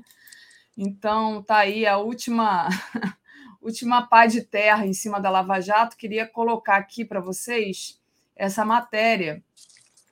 Lewandowski suspende ação penal sobre compra de caças Gripen, o último processo que resta contra Lula. A acusação apontava tráfico de influência na aquisição de caças suecos Saab Gripen em 2013. O plenário do STF ainda vai decidir. André, é interessante, né? Mas essa da, do, dos caças Gripen também é aquela coisa, né? É uma reportagem, não tinha provas, é, é, a questão que eles adoram agora, né? A direita usa da narrativa, né? A narrativa contra o Lula. Mas é uma boa notícia, né? É, então eu passo para você mais uma vez o Lula sendo inocentado, mais uma vez se provando que o Lula é, não tinha nada que conseguissem provar contra ele e que foi só um processo de utilização da justiça ali como meio político. E o Lula segue em frente, né? Segue estável e a gente tem muita esperança que esse Brasil consiga ser feliz de novo, porque a gente está precisando de felicidade, né, André? Ah, boa notícia, Daphne. Mas eu acho que o fim da Lava Jato é, era previsível. A Lava Jato é uma operação que foi idealizada e arquitetada pelo imperialismo americano e ela tinha como principal intenção prender o ex-presidente Lula e tirar o Lula do pleito eleitoral que aconteceu em 2018. Então a Lava Jato foi exitosa nesse sentido. Prendeu o Lula, abriu o franco para a vitória do verme genocida que é o Bolsonaro. Então ela já cumpriu o seu papel e agora ela chega uh, ao seu final, mas eu acho que é importante nós darmos continuidade e segmento na luta para que os lesa-pátrias que controlavam essa operação, Sérgio Moro, Dallagnol, os procuradores da Lava Jato, sejam punidos. Isso é importantíssimo, Davi. Para aí sim a gente jogar uma pá de cal é, nessa organização criminosa que foi a Lava Jato. Acho que uma das organizações criminosas mais perigosas que já existiu no Brasil foi a Lava Jato. E vale sempre a pena pontuar que a Lava Jato foi idealizada, construída e arquitetada pelo imperialismo americano, que queria né, e conseguiu colocar suas garras imundas nas nossas riquezas em recursos naturais. Estou falando especificamente do pré-sal, aonde quase todo o pré-sal hoje encontra-se nas mãos das petroleiras estrangeiras. Foi para isso que o imperialismo arquitetou o golpe de 2016. Isso também faz parte, Daphne, da geopolítica dessa política de expansionismo do imperialismo. É a mesma coisa o que está acontecendo nesse momento no conflito entre Rússia e Ucrânia. O que está por detrás desse conflito, desse confronto e dessa guerra é essa política de expansionismo do imperialismo por todo o mundo, onde o imperialismo utiliza-se da OTAN, que tornou-se um braço armado para atender os interesses do imperialismo. A OTAN não passa de uma marionete que o imperialismo movimenta de acordo com seus interesses ele vem utilizando-se da OTAN para consolidar a sua política de expansionismo no mundo. Então é isso que está em jogo nesse conflito entre Rússia e Ucrânia, e é importante que a esquerda brasileira se posicione e tome posição nesse momento. É fundamental. Legal. É, até você falando assim, lembrei de um documentário que eu assisti ontem, mandei até para a Gisele também, para o Brian, que chama Máscaras da Revolução o vídeo que a Ucrânia não quer que o mundo veja. Justamente no final do vídeo, né, fica claro ali é, como os Estados Unidos interferiu nessa questão da Ucrânia, enfim, mas. É o golpe, né, Daphne, que aconteceu em 2014, Exato. né, é financiado pelo imperialismo, né, e aí é, eles desfizeram o tratado que existia entre a Rússia e a Ucrânia. Então, as forças da OTAN avançam sobre o solo ucraniano e coloca aí em xeque a soberania da Rússia. Então, o ataque né, que está sendo feito por parte da Rússia, invadindo o território da Ucrânia, não é, é um ataque, é uma defesa, uma defesa à soberania russa. É, o meu ponto de vista é que toda guerra é lamentável, né? Mas de fato é, existe aí uma história, existe aí um pré-ataque, inclusive é, com mortos, né? Sim, importante é, é, contextualizar, não é, Daphne? Eu trouxe o Breno Altman aqui no nosso programa, Papo Reto, e ele contextualizou, porque senão fica parecendo que a Rússia um dia acordou, o Putin acordou e falou: vou invadir a Ucrânia. Não é bem assim. Existe uma tensão entre esses dois países, e se esse conflito defragou, pode colocar na conta do imperialismo e da OTAN. Né? Porque o que o imperialismo quer, e para mim fica claro, é isolar a Rússia do restante do mundo, e isso faz parte da sua política de expansionismo, e ele vem utilizando-se da OTAN, que, assim como a ONU, são organizações que estão totalmente subordinadas aos interesses do imperialismo. É, André, mas eu queria falar da guerra aqui no Brasil. Deixa eu só passar aqui um pouco pelos superchats, porque são muitos, senão a gente acaba acumulando aqui.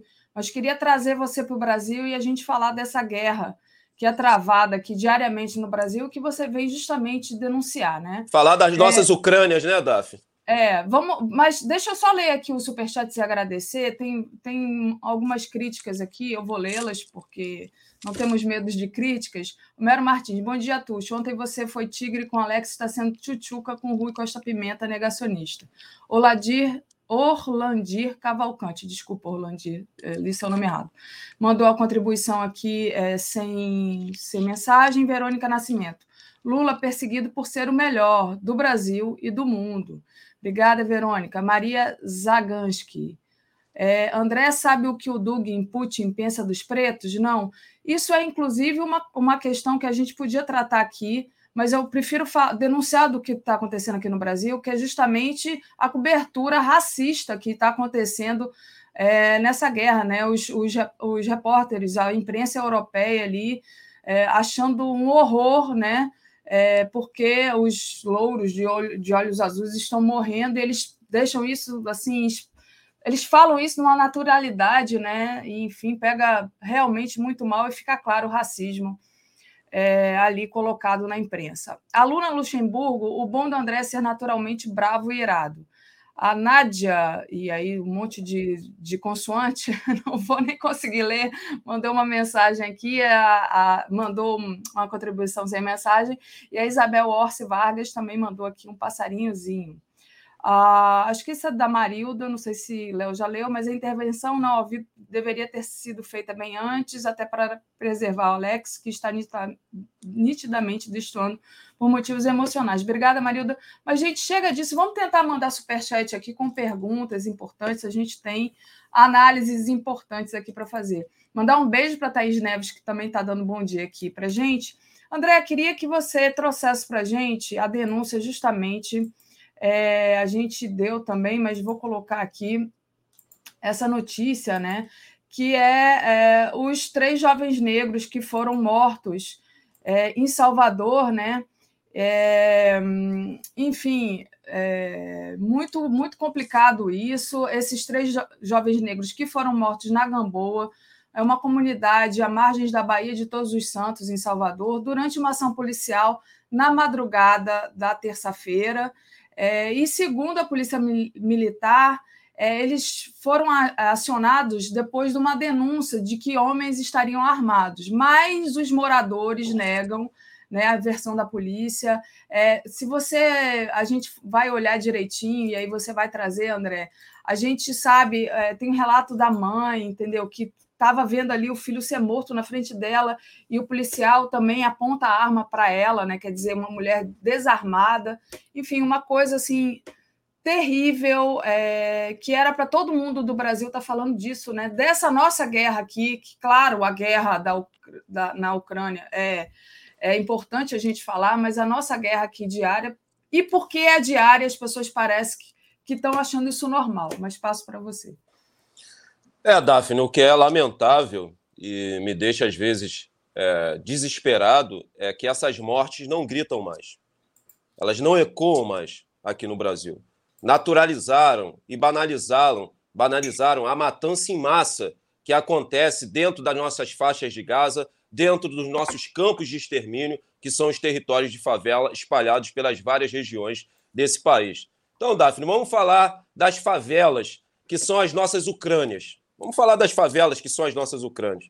Em mais uma operação policial realizada pela SS do Estado burguês, a Polícia Militar do Estado da Bahia executou três jovens negros. Porque, Daphne, nas nossas Ucrânias brasileiras, acontece um processo de matança em massa que não comove ninguém. Não comove ab absolutamente ninguém. Você não vai ver o repórter da Globo News chorando por causa dessa notícia. Você não vai ver na Globo News ou na Rede Globo ou nas outras emissoras de televisão aqui no Brasil uma reportagem especial tratando sobre a execução desses três jovens.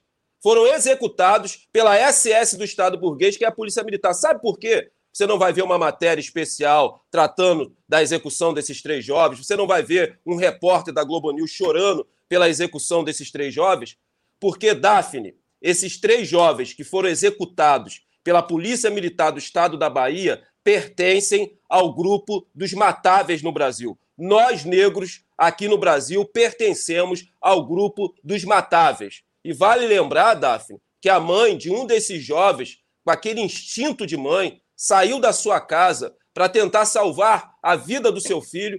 O policial apontou uma arma para o seu rosto e executou o seu filho na sua frente, friamente. Friamente.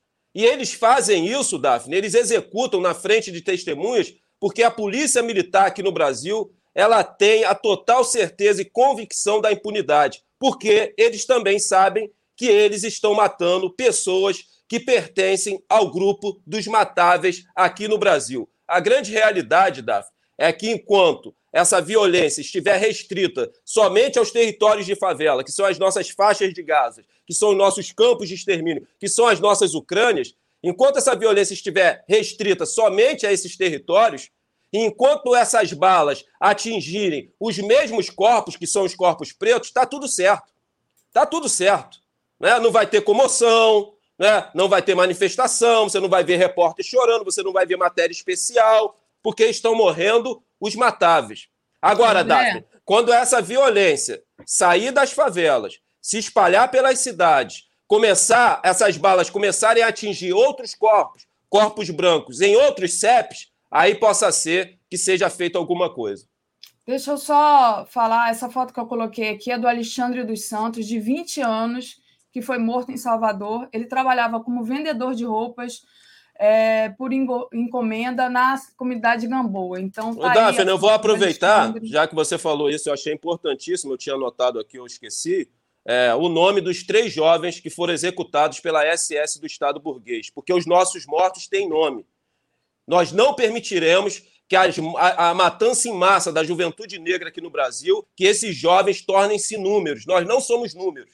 Nós não somos números. Esses jovens têm nome e esses jovens têm voz.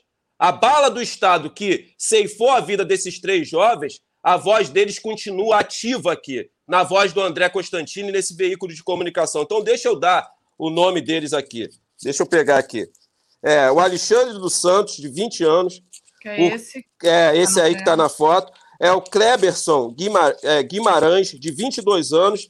E o Patrick Sapucaia, de apenas 16 anos. Agora, Daphne, é o que eu estava falando Enquanto a violência estiver restrita a esses territórios, as nossas faixas de Gaza, os campos de extermínio, as nossas Ucrânias brasileiras, tá tudo certo. Agora, quando ela se espalhar e essa bala começar a atingir outros corpos, corpos brancos, em outros CEP, possa, possa ser que o Estado brasileiro venha tomar alguma providência. É a mesma coisa que está acontecendo nessa disputa de geopolítica, né, né nesse conflito e nessa guerra entre a Ucrânia e a Rússia. Enquanto as bombas, Daphne, estavam caindo sobre os países árabes, né? Iraque, Afeganistão, Síria, Palestina, e caindo também sobre os países que compõem o continente africano, nesse exato momento, o imperialismo está bombardeando né, a Somália com drones. Né? A mídia não vai falar disso. Né? A mídia não vai jogar os holofotes nisso. Nesse exato momento também, a Arábia Saudita está bombardeando o Iêmen. Nesse exato momento também, né, o Estado de Israel está bombardeando a Síria. A mídia não vai falar nada, a imprensa brasileira e a imprensa mundial, porque todos eles estão compactuados com essa política de expansionismo do imperialismo, Daf.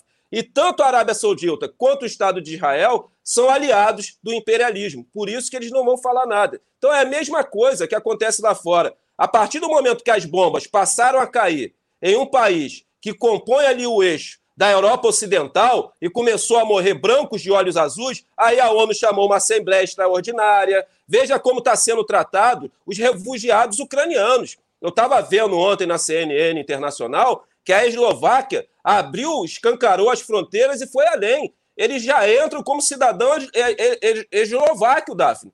Eles vão ter direito ao trabalho, direito à escola, né, direito à cidadania eslováquia.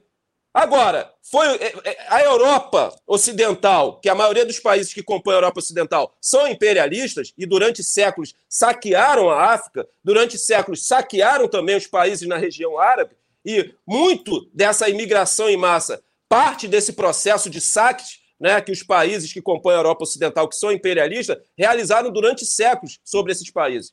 Não é o mesmo tratamento que os sírios tiveram, que os africanos tiveram. Tem um monte de vídeos dos africanos morrendo em alto mar porque fecharam as fronteiras. Agora mesmo na Ucrânia.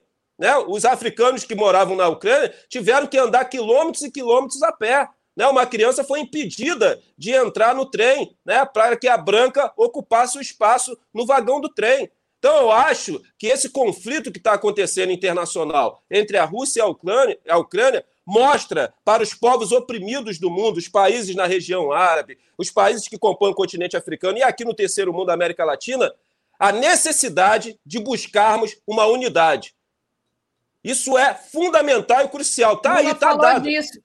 Isso aí está tá, tá desnudado. A necessidade dos povos oprimidos se organizarem, porque eles estão juntos, Davi. Eles estão juntos, eles se protegem, e isso ficou nítido né, com a deflagração desse conflito. Então, eu acho lamentável, são mais três jovens executados nessa política de Estado que é o genocídio do povo negro no Brasil. É o holocausto negro brasileiro seguindo a todo vapor. Por isso que Daphne, nós do Movimento Nacional das Favelas e Periferias, defendemos com muita convicção revolucionária o fim da polícia militar e a construção dos comitês de autodefesa para barrarmos o avanço do holocausto negro brasileiro. Muito bom, André. André, deixa eu dar uma passagem, passada aqui pelos superchats, agradecendo a todos o apoio de vocês, é muito importante. Essa imprensa se faz a partir do apoio de vocês, né? Então, vocês são nossos patrocinadores aqui. Quem puder, deixa o like, compartilha a live. Quem puder, faça uma assinatura solidária em Brasil247.com.br apoio. Quem puder, torne-se membro aí do, do YouTube. E quem não puder, só se inscreva, que está tá passando de bom. Gisele Lagos diz: no Brasil temos mais mortos por dia do que a Ucrânia. São mais de 14 mulheres mortas por dia, mais de 48 negros por dia e mais de 800 de Covid por dia. Aqui está muito mais cruel que lá na guerra, diz, disse a Gisele Lagos. Maria Zagansky. Pode matar preto na Rússia? Lá é anti-imperialismo, ela pergunta. Paulo César Oliveira. Todo apoio ao Léo, excelente jornalista e a linha editorial do 247. Obrigada, Paulo.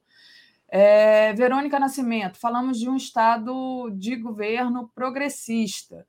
Brunão Vei diz: é, não ler é, superchat compromete a credibilidade. A gente lê aqui na medida do possível, né, Brunão?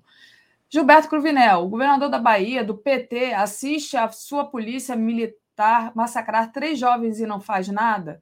Pois é, é Gilberto. É interessante, interessante essa crítica. Primeiro, Gilberto, eu sou do PT, para você que não sabe. E nós cobramos. Não acha que nós compactuamos com essa política de extermínio que acontece por parte da Polícia Militar. O governo lá é do Partido dos Trabalhadores e nós cobramos. Cobramos nas nossas convenções, cobramos nos nossos encontros. Tá? Então, assim, os erros que são cometidos pelos nossos governadores, os nossos prefeitos, nós cobramos pelos nossos vereadores, pelos nossos parlamentares, você não tem sombra de dúvidas. Eu cobro muito né, uma posição é, do governador da Bahia, que é do Partido dos Trabalhadores. Né? Ele tem que tomar alguma medida né, para acabar com essa matança em massa, já que a Polícia Militar da Bahia é uma das polícias que mais mata aqui no Brasil. Agora, mata onde, né, Daphne? Mata quem? Essa aqui é a questão. É, exatamente. André, deixa eu só terminar aqui, porque a gente ainda tem mais uma coisinha para falar e o tempo está ficando curto. É, eu estava onde? A Verônica diz, Verônica Nascimento, PM trata a família de favela como se fosse quadrilha. E o Kaique Butler diz: aonde está passando o documentário Máscaras da Revolução? Está no, no YouTube, super facinho. Máscaras da Revolução. E até esqueci uma coisa que eu ia falar sobre isso, mas deixa para a próxima, porque aí eu quero trazer uma outra notícia aqui, gravíssima, né, que foi a invasão da sede do PT em Campinas, né, alvo do segundo ataque em 22, onde o acervo foi destruído. Então já é a segunda vez, entram, destroem tudo, material de campanha. E aí me lembrou, inclusive nesse documentário Máscaras da Revolução, André, que é, é, é justamente assim, né, que eles faziam lá os, os neonazistas lá na Ucrânia. Então era. É, eles queimaram, né, Daphne? Vários sindicalistas comunistas. Vivas, eles queimaram Sim. as pessoas vivas no, no, no, sindicato. É, o governo da Ucrânia é um governo golpista, do golpe que aconteceu financiado pelo imperialismo, e nazista. Eu fico pasmo né, com países da Europa Ocidental, que são imperialistas a maioria, armando, né, enviando armas para armar né, esse monte de nazista, né, esses grupos nazistas existentes lá na Ucrânia. Ó, olha para o retrovisor da história e lembre-se que o Talibã foi aparelhado e armado pelo imperialismo para lutar contra a ocupação soviética. Vocês viram que deu depois, né? Vamos ver o que, que vai dar, né? Países da Europa armando esses nazistas existentes aí na, na Ucrânia. E o governo ucraniano é um governo nazista, isso tem que ficar pontuado aqui. Tá, Léo, é, oh, Léo, André, desculpa, falando com o Léo. É, não, então, é, era isso. Eu queria que você a gente tem que dar essa notícia aí da sede do PT sendo invadida, né? Lembrando, né, gente, que ano de eleitoral isso é capaz de acontecer muito, né? É, dessa violência, né? Porque a gente está com o governo miliciano também, né? Lembrando disso. Então é isso, André. Passo para você fazer uma palavra aí de encerramento, que eu já estou com o Blay aqui esperando a gente. É o segundo ataque, não é, Daphne? Que a sede em Campinas sofre. Eu acho que está tendo uma perseguição também, importante pontuar isso. Nós vamos trazer esses parlamentares. Né? Um já foi caçado no interior do estado de São Paulo, estão caçando, né? As câmaras municipais do interior dos estados no Brasil estão tentando caçar os nossos vereadores. Né? Um foi caçado, ele foi o vereador mais votado. Vamos trazê-lo no, no, no, no Papo Reto segunda-feira. E outra companheira também, acho que é a Duda o nome da companheira, está sofrendo um processo de cassação é, também. No...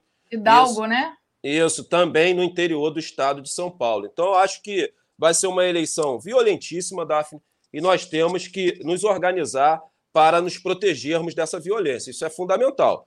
Né? E aí eu vou fazer mais uma vez a pontuação e a ponderação que eu sempre faço aqui. Né? É o momento da esquerda começar a construir redes para proteger a sua militância. O maior patrimônio da esquerda brasileira é sua militância. Somos nós que fazemos a engrenagem né, do socialismo girar aqui, do sonho do socialismo girar. Então é importante que os partidos se organizem para proteger a sua militância. Precisamos nos organizar para protegermos os nossos parlamentares e, principalmente, aumentar a segurança do queridíssimo ex-presidente Lula. Isso é para ontem. Né? Nós já sabemos que está sendo tomado algumas ações nesse sentido de ampliar a segurança do ex-presidente Lula, né, de proteger mais o ex-presidente Lula. Essa eleição vai ser muito violenta, Davi. Muito violenta, e nós precisamos é, estarmos organizados né, para defendermos e protegermos a nossa militância, que é o nosso maior patrimônio, porque não se faz revolução sem revolucionários. Então é importantíssimo que nós fiquemos atentos e saibamos aí que essa vai ser uma das eleições mais violentas da história desse país e temos que estar preparados para isso. Valeu, André. Obrigada. E não percam o nosso programa na segunda-feira, sempre às 14 horas. Papo reto com André Constantini. Valeu, André. Beijão. Gente, vou só dar uma atualizada aqui nos superchats, né? Então, agradecer a todos, pedindo já para deixar o like. O José Eduardo Teixeira diz: na Ucrânia de Florianópolis, a SS torturou, à luz do dia, um homem em situação de rua. O crime foi filmado e denunciado pelo padre Lancelotti no Instagram. Pois é. Juninho, bom dia. Como faço para entender o real motivo sobre a guerra? Algum vídeo no canal explicando? Obrigado. Deve ter, olha, se você continuar acompanhando aqui o 247, a gente tem é, várias pessoas explicando sobre isso, né, comentando a guerra.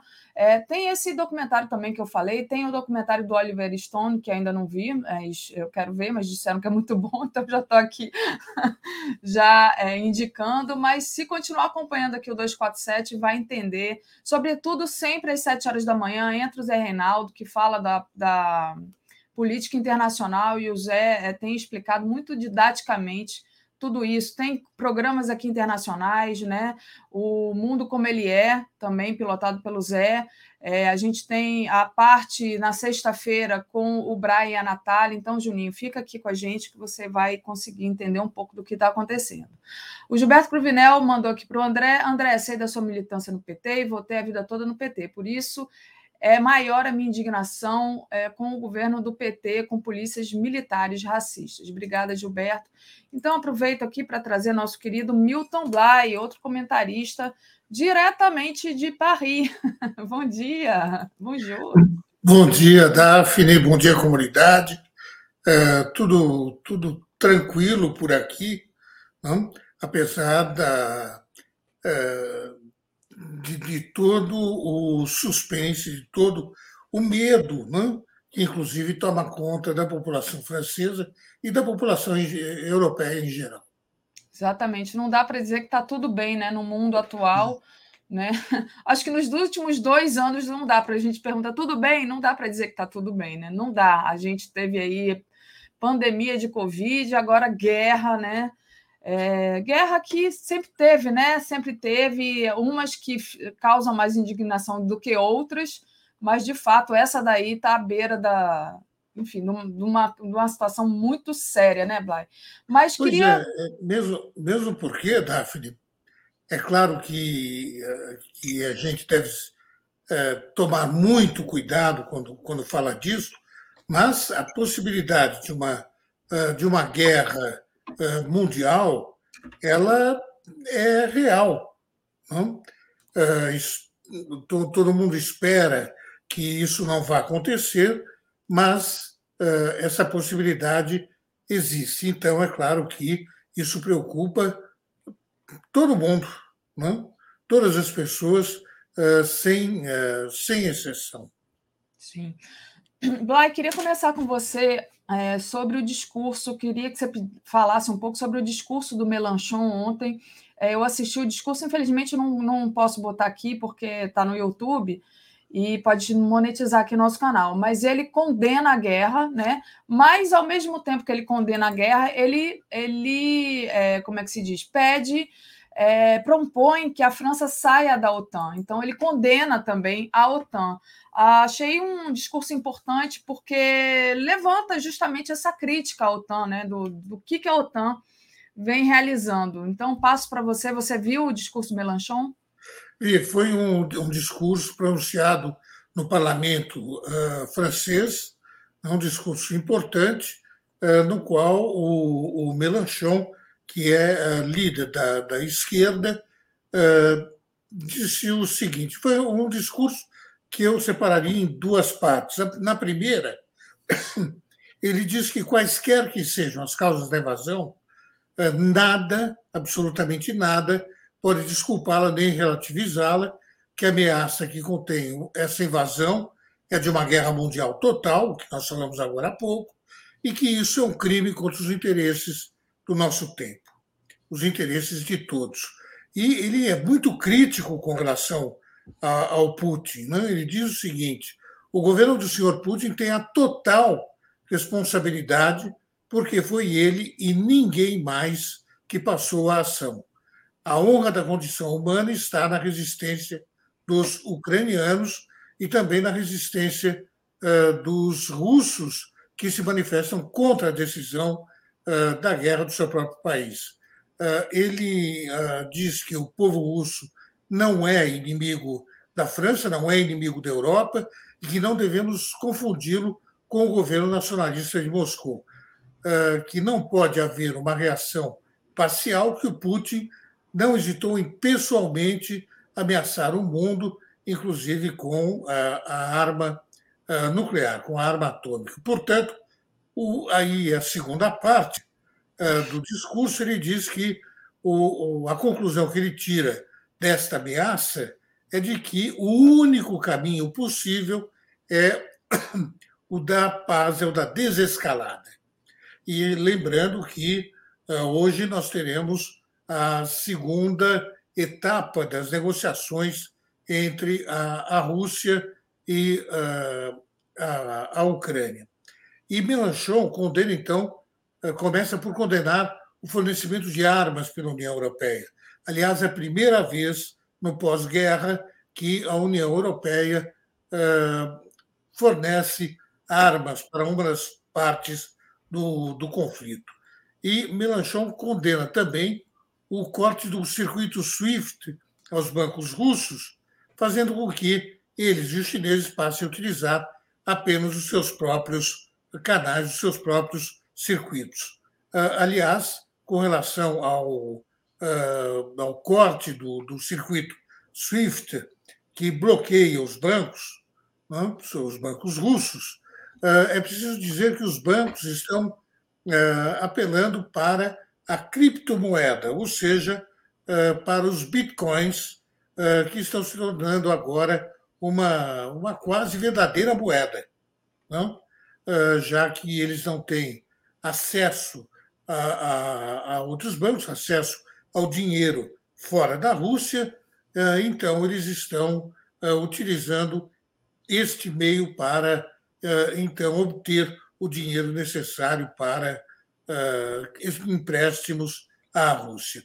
O, o, isso dito, o, o, melhor seria, diz o Melanchon, uma iniciativa diplomática radical. O que, é que ele quer dizer com isso? As negociações uh, de hoje? Não. Ele vai muito além. Ele diz que a solução é a neutralidade da Ucrânia, uma neutralidade que vinha sendo discutida já há muito tempo, aliás, e uh, o próprio uh, Melanchon lembra que o Zelensky, o Zelensky, que é o, o presidente da Ucrânia, já se declarou oficialmente uh, pronto e de acordo com, esta, com esta hipótese, com esta opção, a da neutralidade da Ucrânia. Ele preferia a, a, opção da OTAN, quer dizer, que a, a, União, que a Ucrânia pertencesse à OTAN, mas que ele estaria uh, disposto a uh, aceitar, então, a neutralidade. Uh, discutir a questão da segurança de cada país na Europa é essencial e propõe, então, o Mélenchon seria necessário abrir uma sessão extraordinária da OSCE. O que é a OSCE? Organização para a Segurança e Cooperação na Europa, que deveria estar tratando dessa questão. Não? A OSCE não foi em nenhum momento chamada a, a tratar do assunto da guerra, nem pelo Putin, nem pelo Ocidente, nem pela Ucrânia. A solução é a neutralidade. Portanto, o parlamento ucraniano já havia, inclusive, adotado uma resolução falando pela, pela neutralidade, neutralidade perpétua da, da Ucrânia em 1990.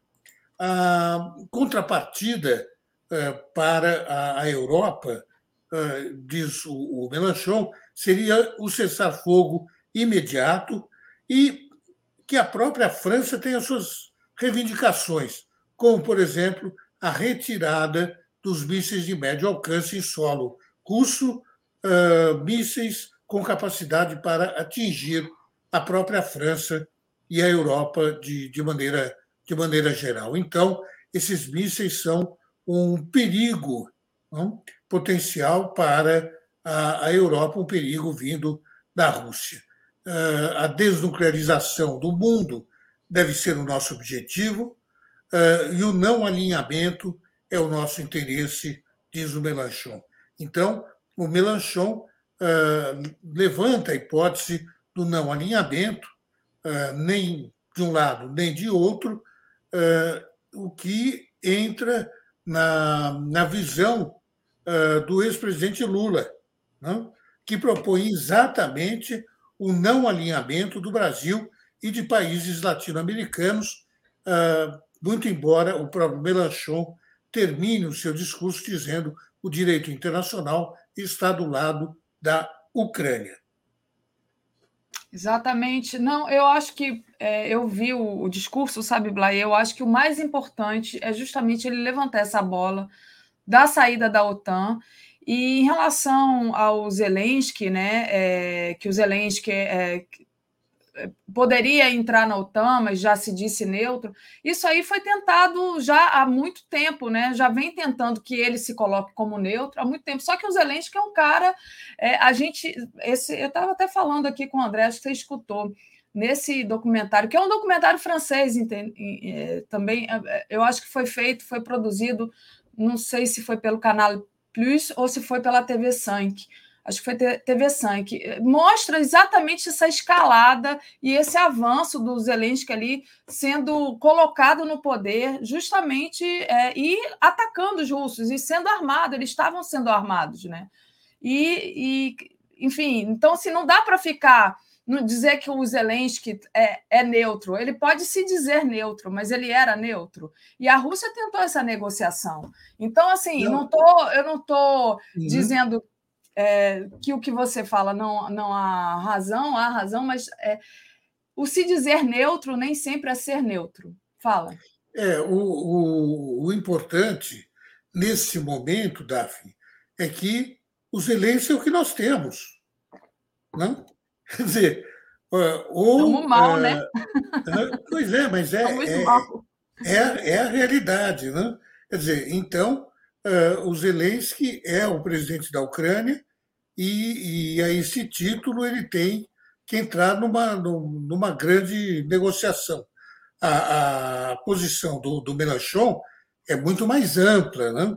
O Melanchon até diz que a OTAN não tem uh, mais razão de ser. Não?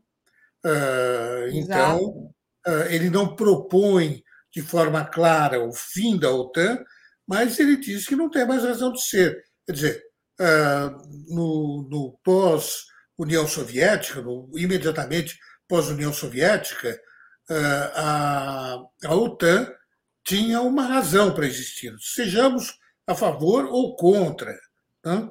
mas tinha uma razão para existir. Hoje, eh, isso, isso acabou.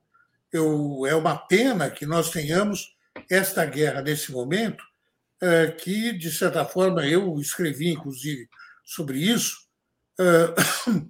o, o, a OTAN acaba fortalecida por essa guerra. É uma pena, né? porque a, a OTAN estava mal das pernas, né? a OTAN estava numa situação muito, muito frágil, inclusive o, no, no, na última grande reunião da, da OTAN, da Aliança Atlântica, o Macron disse o seguinte, que a OTAN estava em estado de morte cerebral.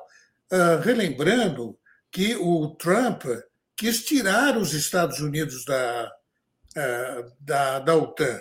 Uh, e que, o, então, existiam vozes, inclusive nesse momento, a favor da neutralidade. Então, a OTAN estava, de certa forma, fragilizada. Agora, infelizmente, graças a, a, a ou por causa eh, melhor dizendo, desta, eh, desta guerra, a, a OTAN sai fortalecida, porque vários países estão apostando, países uh, europeus e países que estavam, uh, de certa forma, uh, neutros, como neutros, entre aspas, como a Polônia, por exemplo, a Hungria, agora estão tomando a iniciativa de se voltar novamente para a, a Aliança Atlântica. É, então, é, é uma análise que eu estou fazendo, não é a minha posição, não é a minha postura. Não? É simplesmente a minha postura é diferente. Mas a, a verdade é que países, vários países europeus, estão se voltando uh, para a, OTAN, né, o que acaba fortalecendo uh, uma aliança atlântica que estava se não moribunda, pelo menos muito fragilizada. É, então, é por isso que eu digo, né? Eu acho que o ponto mais importante do discurso do Melanchon foi justamente ele propondo a saída da OTAN e o enfraquecimento da OTAN, que não, não é justa. A Thaís é, Neves traz aqui, vou aproveitar e ler todos os superchats que apareceram aqui, para a gente trazer um outro, uma outra pauta, ainda, ainda sobre essa questão lá da Ucrânia, mas uma outra pauta. A Thaís diz: quem vê esses dois documentários fica enojado com Zelensky, que é o incentivador dos grupos nazistas na Ucrânia. Isso não significa gostar do Putin. Exatamente, Thaís. É, é, é impressionante assim, essa figura do Zelensky é perigosíssima. Né? Aparício Dornelles. Bom dia. A com quase um milhão de inscritos no teu canal, não deveria entrar bruscamente na edição do Boa Noite nos desrespeitando. Alex foi humilhado ao vivo, sinto vergonha alheia. Deve tratar teu estresse fora do ar. Obrigada, Aparício, aqui pela, pela tua colaboração e está anotado aqui. É, a Marisa Werker-Master diz: será que o motivo de alguns países terem voltado contra a Rússia não é o medo de darem aval também aos Estados Unidos para invadi-los quando quiserem? A Voz da Igualdade diz: gravíssimo, sede do PT sendo invadida. É, Val Reiter, jornalismo histórico, compartilhando 247. Obrigada. A Júnia Lage, de Coguerra, em Itabira, Minas Gerais, o prefeito tem sofrido ataque de pastores e do vice-prefeito por, por ter mandado para a Câmara uma PL a favor da criação do Conselho do LGBTQIA. E Aldo José eu já tinha lido. Lai, queria falar com você agora sobre essa questão dos refugiados, né? É, deixa eu trazer aqui Está no nosso, na nossa home, inclusive agora, essa matéria, crise humanitária. Mais de um milhão de pessoas já deixaram a Ucrânia desde o começo da guerra, informou a ONU. Né? Então, as pessoas estão sendo obrigadas a fugir da guerra, como sempre acontece, né? Ah, o povo é que sofre com a guerra. É, então, queria que você falasse um pouco sobre isso, e eu já até falei um pouco sobre isso, né? Com, um pouco com o André de como é, também tem essa questão do racismo aí, né? Esses refugiados talvez sejam mais. É, como é que se diz? Aceitos mais. absorvidos mais rapidamente por conta da cor da pele deles, mas, enfim, de qualquer forma, são refugiados. Mas fala com a gente aqui sobre isso. Olha, Daphne, a, a questão é a seguinte: é que a, a Ucrânia uh, fica na Europa. Não? Uh, e, e, então você tem refugiados europeus. E é claro que isto acaba sensibilizando muito mais os países europeus para que abram as suas portas aos refugiados. E é ótimo que eles abram as portas para os refugiados, porque senão esse pessoal morreria. Claro. Né? E as pessoas que fogem à guerra devem ter, devem ser acolhidas, né? assim como os meus avós não, né, foram acolhidos no Brasil, não? como os pais de muitos judeus foram acolhidos no Brasil, não? É, eram todos eles refugiados, saíam daquele horror da, da, da uh, dos países nazifascistas, né? do holocausto, fugiam uh, da, da, do holocausto. Não? Uh, então, eu, eu sou muito sensível a esse tipo de, de questão, mesmo porque eu trabalhei com refugiados como, como voluntário em uma, em uma ONG, não? e uh, esses voluntários vinham de vários países, sobretudo do, do Afeganistão, mas também da Síria, da Eritreia e de, de outros países, do, do sobretudo daquela, daquela região da África e também da Ásia. Então, você, você vê aqui eh, desta vez as portas se abrem. Perfeito, é ótimo que se abram. É uma pena não, que uh, isso não tenha acontecido antes, que isso não tenha acontecido com os refugiados sírios, com os refugiados afegãos, uh, com outros refugiados do, do, dos somalis. Não? Uh, então, é, é do, do Iêmen. Então, é, é um absurdo que o mundo feche as portas para uns e abra para outros. Deveria, ao contrário, abrir para todos. Não? Isso é que deveria estar acontecendo. Isso é que deveria realmente, definitivamente acontecer. Não? Com certeza. Uh, não, não, não é. Uh, então, não deveria haver uh, cor da pele, não deveria haver ser europeu ou ser ou, ou ser asiático, ou ser afegão, ou ser eritreu, etc. Todos deveriam ter o direito a, a, a sobreviver né? e a viver de forma, de forma digna. Isso está na Carta das Nações Unidas, né? dos direitos humanos. A gente não pode uh, simplesmente varrer uh, o documento mais importante de todos os tempos. Não? que é a Carta dos Direitos Humanos. Ah, então, voltando, já são mais de um milhão de refugiados da, da Ucrânia. Quais são os países que vêm acolhendo? Mais de 500 mil passaram a fronteira pela, pela Polônia, ou seja, 50,4% desse total. A Hungria também acolheu 140 mil refugiados, 100 ah, mil deixaram a Ucrânia pela Moldávia, que é um país, uh, um país pobre, é um país uh, que passa por dificuldades e que tem, inclusive, uma área de conflito com a Rússia também, é a Transânia, né, que fica na Moldávia. Então, é, é uma situação complicada uh, para a Moldávia e também para esses 100 mil refugiados. 80 mil foram para a Eslováquia, estão na Romênia, etc. Então, você vê que a situação é uh, extremamente uh, complexa e, e, e difícil para esses uh, refugiados.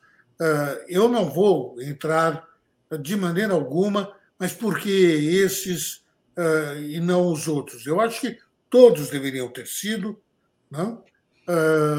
e, e a, a, condenação uh, é geral quando uh, não uh, se, se acolhe os, os refugiados.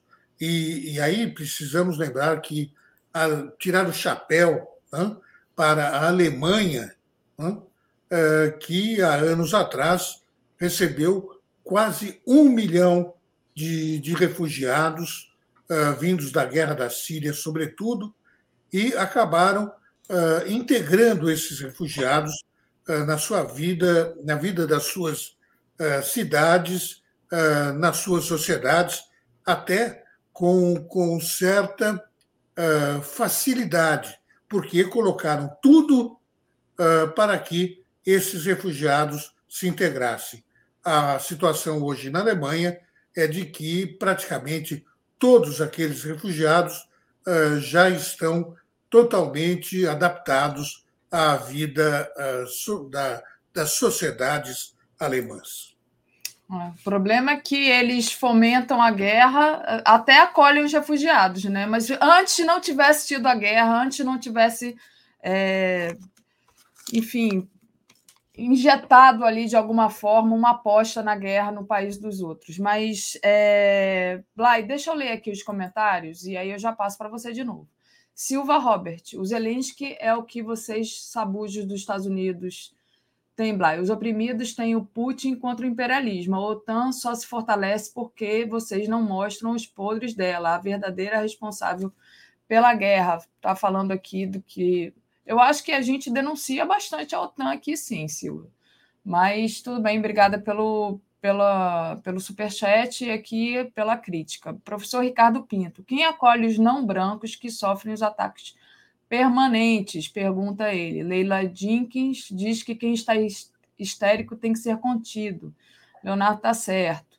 Taverna do Macaco Caolho mandou uma contribuição aqui sem mensagem. Lios, Putin falou que nós do Ocidente estamos afundados em um mundo de mentiras, tem que concordar com ele. Sim, tem toda uma manipulação também dessa guerra, que a gente viu também lá, né, que a gente sabe notícias de manipulação da guerra, e nessa, obviamente, não poderia ser diferente.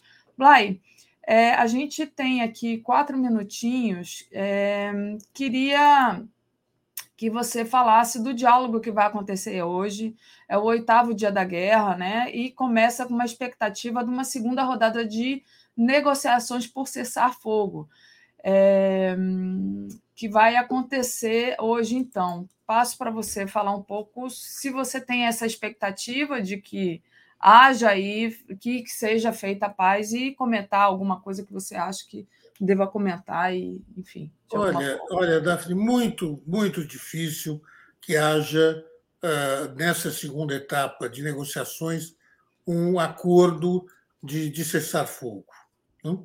porque as, as variáveis são muitas. Não? Uh, o, não é apenas um cessar fogo e depois vamos discutir uh, outras outras uh, coisas que estão envolvidas não, no, nessa guerra. Por exemplo, a, a saída da, das tropas russas da, da Ucrânia. vão sair, não vão sair? Como é que fica? Quer dizer, então, o, quando se, se fala em cessar-fogo, é tudo isso que vai ser discutido. Não, não é apenas o, o fim é, da, do conflito armado. É bom que o, o, fim do conflito armado seja imediato. Isso é, é, é, fundamental. Mas eu acho que nós ainda estamos um pouco longe disso, mesmo porque as, é, o, o próprio ministro das Relações Exteriores da França disse hoje o seguinte: que nós estamos provavelmente entrando eh, na fase mais violenta, eh, na pior fase do, dessa guerra. E por quê? Porque as, eh, as forças russas elas cercaram as grandes cidades. Né? As grandes cidades ucranianas estão sitiadas e, então, à mercê de, um, de ataques maciços contra, contra elas. Então, nós podemos, se a guerra continuar, esperar o, o pior. Não? Mesmo porque, no início dessa guerra, aqui mesmo, não? no 247, alguns comentaristas disseram o seguinte: nós não teremos, de maneira alguma, uh, vítimas civis. Por quê? Porque as armas russas elas são de precisão absoluta. Isso não existe. Não existe arma de precisão absoluta. Simplesmente não existe. Não? É, por mais precisas que elas sejam. Então, o que é que nós temos? Nós temos hospitais que foram atingidos, nós temos escolas que foram atingidas, nós temos uh, uma maternal que foi atingida, uh, nós temos uh, que mais escolas que foram que foram que foram atingidas, então, enfim, vários vários alvos civis que não têm absolutamente nada a ver com os alvos militares, que são, é claro, prioritários, mas não são os únicos. Não são os únicos e, uh, infelizmente, uh, há vítimas civis. E, se a guerra continuar, esse número de vítimas civis vai aumentar e vai aumentar muito, Daphne. Muito uh, nas próximas horas, nos próximos dias. Então, as negociações de hoje, muito embora eu seja e a maioria dos, dos comentaristas uh, extremamente pessimista uh, com relação aos resultados de hoje, uh, nós temos que, encontrar um, uma saída o mais rápido possível para um cessar-fogo. Né? Porque, senão, são os civis que vão, que vão ser mortos, que vão ser feridos eh, civis que não tenha praticamente nada, se não nada a ver com o conflito propriamente dito. Com certeza. É, é verdade, Blay. É, é, muito triste né, que essa corda sempre arrebenta para o lado do povo. É, já estava arrebentando anteriormente, porque esse conflito já vem é, de antes, né? É, como eu falei aqui mais cedo, é, teve gente queimada viva dentro de sindicato, é, e agora, com obviamente, com essa guerra que se instalou, muita gente que não tem nada a ver acaba morrendo, e a gente aqui é contra a guerra e pela paz. Mas eu te agradeço demais a análise de hoje, e a gente se vê na terça-feira, né, acompanhando sempre aqui o, que, o que tiver de, de notícia, o que tiver de atualização. Então, Blay, obrigada.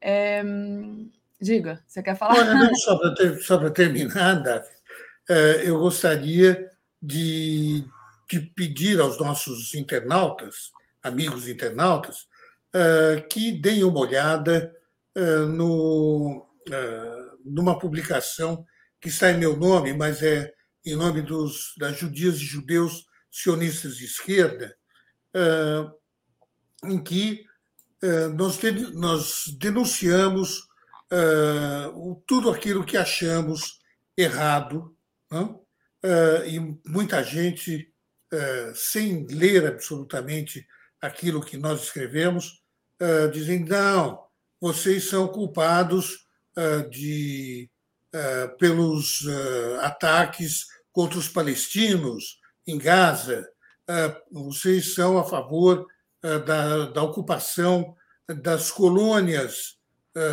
em, na, na, na Cisjordânia, etc. Eu queria ler só um trechinho pequenininho tá desse texto, né? que diz o, o, o seguinte: de que eh, denunciamos ataques aéreos israelenses que atingem escolas na faixa de Gaza e, da mesma forma, denunciamos os ataques com bombas russas que destroem a escola de Severodonetsk, a Universidade da cidade ucraniana, ucraniana de Kharkiv ou o orfanato de Lviv. Quer dizer, nós somos contra o, o ataque a populações civis uh, na Ucrânia, como somos contra os ataques às populações civis na faixa de Gaza, como somos uh, a favor de que Bibi Netanyahu seja denunciado ao Tribunal Penal Internacional de Haia por crimes de guerra. Né? Da mesma forma, nós denunciamos a violência e a ilegalidade do ataque estadunidense contra o Iraque, os crimes cometidos contra o povo iraquiano, os ataques da Arábia Saudita contra o Iêmen, uso de drones norte-americanos na Somália. Quer dizer, nós somos, nós denunciamos todos os crimes, crimes de guerra, crimes contra a humanidade, que são cometidos, portanto, contra os direitos humanos. A, nossa razão de ser é de, de lutar contra qualquer tipo de discriminação e ter como compromisso o respeito aos direitos humanos e ao direito internacional. Muito bom. É isso. Então, obrigada, Blay, e é, a gente se vê na terça. Valeu. Tchau. Gente, deixa eu agradecer aqui vocês que estão mandando superchats e deixando o like e compartilhando a live. Olha, 247 também é encontro, tá? Encontro no chat. Não é só de briga que vive o chat. Eduardo Handel diz: Bom dia. Se o Aparício Dornelles for o agrônomo que conheço, saudações dalquianas. Se não for, meu abraço fraterno. A Leila Jenkins diz: e os ataques feitos pelos ucranianos às escolas de Donetsk? Blay é, da União Europeia ignora. Não, ele, ele, falou disso, né? Silva, Robert Daphne, quem contextualiza corretamente? Rinaldo, Breno, Pepe e o André são poucos. É, a Oblai faz a narrativa alinhada com a OTAN, faz aqui uma crítica aqui ao Oblai, acho que ele está escutando ainda. Fernando Bai, Ucrânia é igual a error 404. É, professor Ricardo Pinto, na prática ninguém quer discutir o privilégio do homem branco, ninguém quer correr o risco de perder, não é? Isso é tão retórico quanto a democracia. Eurico de Arruda Neto. Gente, menos drama na comunidade. Alex e Atucho estavam estressados. Quem não perde o prumo vez por outra. Devemos relevar o ocorrido pelo bem do 247. Obrigada, doutor Eurico. É isso aí. A gente está tá todo mundo com os nervos à flor da pele. Mas vou trazer aqui o Joaquim. Bom dia, Joaquim. Tudo bem? Olá, Daphne. Bom dia. Bom dia a você. Bom dia a toda a comunidade é, é, nervos à flor da pele. Mas acho que não pode perder a racionalidade nem pode perder o compromisso com a verdade factual. Né? Então, eu vejo que, às vezes, algumas pessoas estão expondo fatos que não são fatos, porque são distorcidos, portanto, são manipulados, ou é manipulação.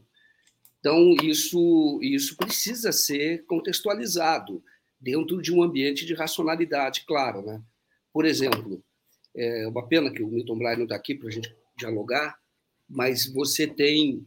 Você hoje, a Rússia podia fazer um ataque de dizimação e não faz isso. Então, muitas das informações que foram passadas de ataque escola, por exemplo, não foi o ataque russo. Isso é fake news. E você tem ataque hoje a Donetsk, que é produto é, de uma ação ucraniana.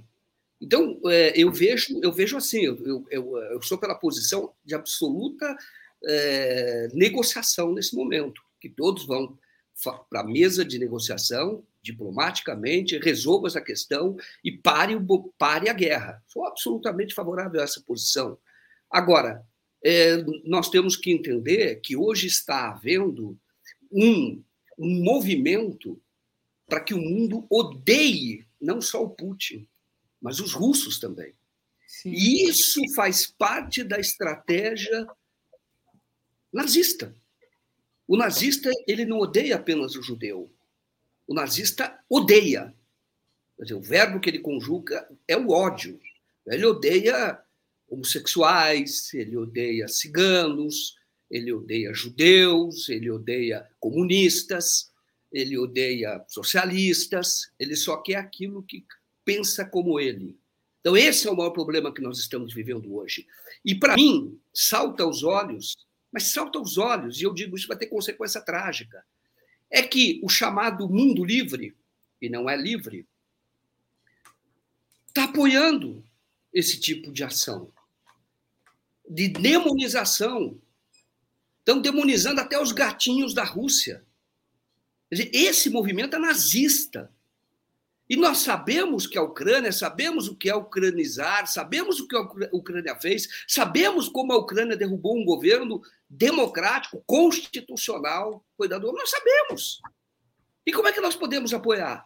Evidentemente que você tem que ser, não é contra, você tem que ir a favor da paz, imediatamente.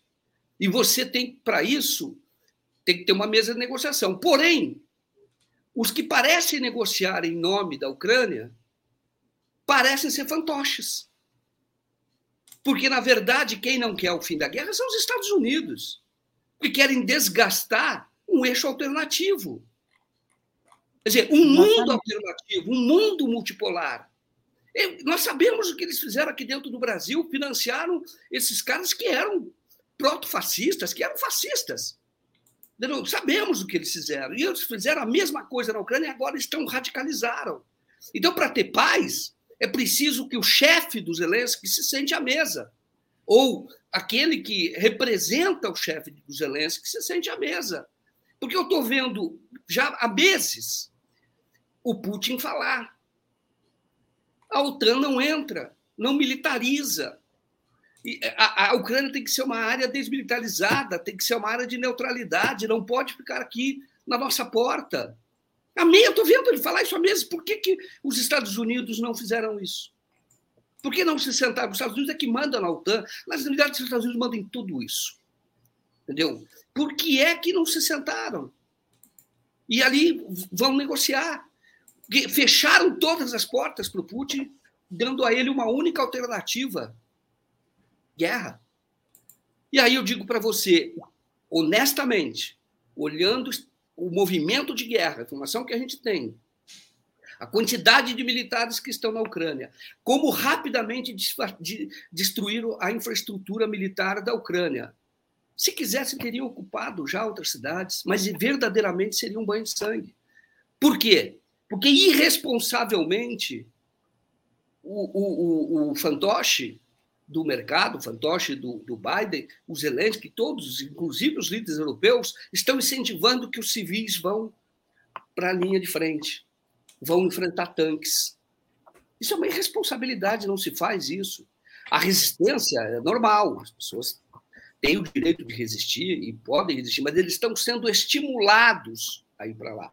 E isso não vai ocorrer, é, esse banho de sangue da, na Ucrânia, porque isso deslegitima a ação do Putin. Porque o Putin, quando começou é, é, essa guerra, ele disse o seguinte: é desmilitarizar a Ucrânia e libertar a Ucrânia dos nazistas. E olha, tem 200 vídeos, tem 300 textos para as pessoas lerem, textos de credibilidade, lerem para se informarem sobre o avanço do movimento neonazista na Ucrânia. As pessoas falam, não, mas lá tem muito judeu, etc, etc. Aquilo que eu falei para você, o nazista odeia o judeu, odeia, o nazista odeia, mas não é só os judeus. Ele é capaz de uma aliança estratégica para atingir o seu objetivo. E hoje eles estão pregando ódio, lá dentro já pregavam, pregando ódio contra é, os é, moscovitas. Tem vídeos que mostram isso, pregando ódio, ódio pesado. Não é só contra o Putin. E isso é perigoso. E isso precisa ser enfrentado. Claro que diplomaticamente. Mas hoje, os Estados Unidos preferiram se aliar a neonazistas, a reconhecer que existe uma potência emergente, e essa potência é a China. É. Não, é sobre isso que você estava falando, né? Na Ucrânia, gente, shopping sendo decorado com suástica. Entendeu? Isso é a Ucrânia, shopping center decorou é, é, a escadaria com a suástica, né? Boneco de Hitler sendo vendido, isso aí não é invenção, não, né? Então, assim, eu acho que a gente tem que entender que o, o Zelensky ele não é, é, é alguém neutro, que, se po que possa dizer que ele é uma pessoa neutra, que ele está tentando a neutralidade. Né? Qualquer, como você disse, qualquer texto, qualquer imagem que a gente pega da Ucrânia nos últimos anos, né, os caras estão lá com suástica, né, com, com, com... enfim, não dá para dizer que esses caras estavam tentando negociar. Né? É claro que a gente é contra a guerra, né? a guerra é aquele lugar né? É, onde, é, enfim, não existe herói nem vilão, existe interesse de poder e que o povo está no meio. Então, se você é contra, se você é pelo povo, você tem que condenar a guerra, porque quem sofre é o povo. Mas é claro que é, também não dá para achar que a, a Ucrânia está é, é, tá se colocando numa posição neutra e que não estava é, atacando, porque atacou sim o povo russo que lá vivia, matou e queimou vivo, né? Como eu já falei aqui mais cedo, né, Joaquim? Joaquim, deixa eu aproveitar esse deixa teu eu falar uma aqui. coisa, David, que é a seguinte: diga. Todos têm que ser pela paz, mas você tem que entender por que existe a guerra. Ninguém quer guerra. Pode ter certeza que o Putin não quer guerra. Ninguém quer guerra. Ninguém. Ninguém quer guerra. A não ser nazista. Então, que eu digo o seguinte, porque eles odeiam. Então, eu digo para você o seguinte: quando é, ela ocorre, e você tem que entender a causa da guerra. E dizer o seguinte: tem que lutar, atacar a causa para evitar a guerra. E qual é a causa da guerra? A falência da política. Isto é, a não opção pela política. Essa é a causa da guerra não opção pela política. O que, que aconteceu? O, política que a gente fala não é só a política de eleger deputado, vereador, nada disso. A política são relações humanas em que você procura encontrar o, o consenso possível. E você faz o consenso possível.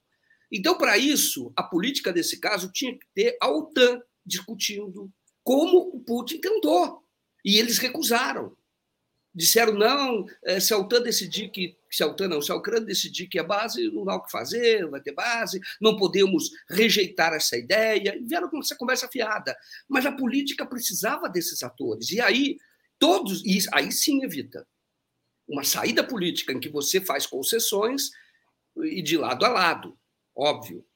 Agora, não é o que ocorreu. Isso que você está mostrando agora é, na verdade, é algo que já vinha se desenhando. Desde 2014. Antes, não é do momento atual. Isso é de 2014.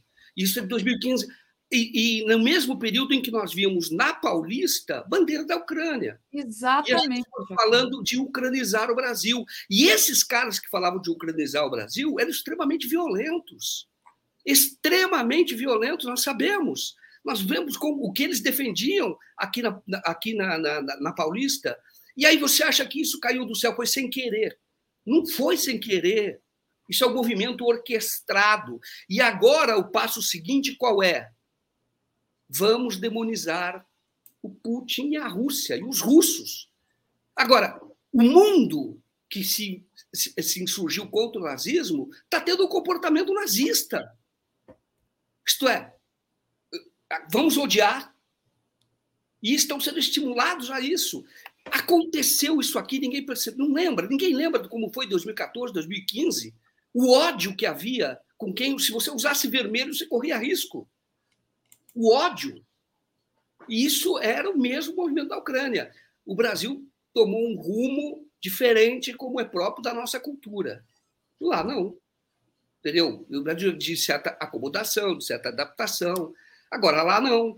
E aí, essa guerra seria inevitável. Então, quando as pessoas dizem o seguinte, pare a guerra, sim, sim. Agora, vamos discutir as causas, não é só discutir, vamos solucionar as causas.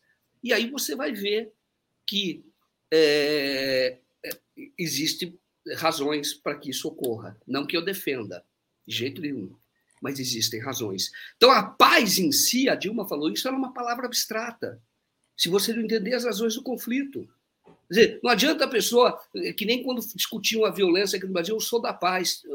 Então, sim, mas vamos discutir a, a, a, a, iniquidade da concentração de rendas aqui no Brasil. Vamos discutir a falta de oportunidades, vamos discutir por que, que a polícia é violenta, por que, que você tem pessoas que entram no crime, muitos jovens entram no crime, aí você vai encontrar, aí você vai discutir e você vai encontrar a paz, porque você vai buscar a solução, só que isso não interessa. E é muito bonitinho você falando paz, paz, vamos soltar a pomba. É lindo. E claro que é bonito, e é claro que é preferível, mas isso passa a ser apenas uma cena bonita. E não vai solucionar. Eu acho que foi perfeita a sua, a sua fala. Até o pessoal está pedindo aqui um corte, Joaquim. Luiz Helena Costa diz: concordo com Joaquim, a Europa e Estados Unidos alimentam o nazifascismo. É exatamente isso, eles alimentam. Tem vídeo, gente, de parlamentar americana, né?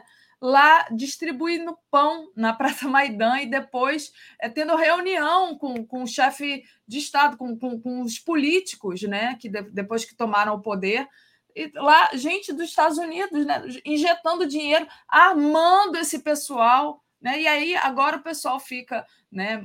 Os que são pela paz, ao meu ver, passando vergonha no Facebook, botando bandeirinha da Ucrânia, né? E alimentando a russofobia, né? Achando que tá porque é da paz. Não, você não é da paz. Né? Você é da guerra. Se você botar bandeirinha da Ucrânia no seu, no seu Facebook, você é da guerra.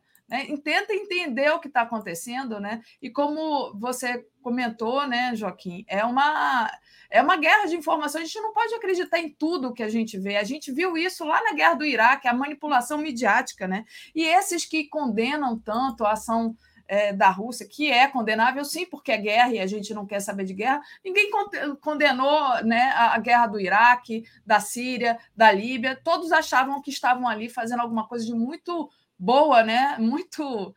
É, enfim. Mas, então, mas Daphne, é isso. Não é culpa das pessoas, viu? Porque você não, pega. são manipulados. Uma máquina midiática gigantesca. Exato. Então você pega o seguinte: você tem o sistema Globo, ele é entreguista, ele é subordinado aos interesses americanos, isso é desde a década de 30. Tá? Nasceu antes do jornal, mas década de 30, quando o Roberto Marinho assumiu, ele é aliado dos Estados Unidos. Você tem a CNN, que, que é direto de lá. Você tem os jornais que também estão aliados a essa máquina maior, que é a própria linha da Globo. E eles não, não sabem se comportar de maneira diferente aqui no Brasil.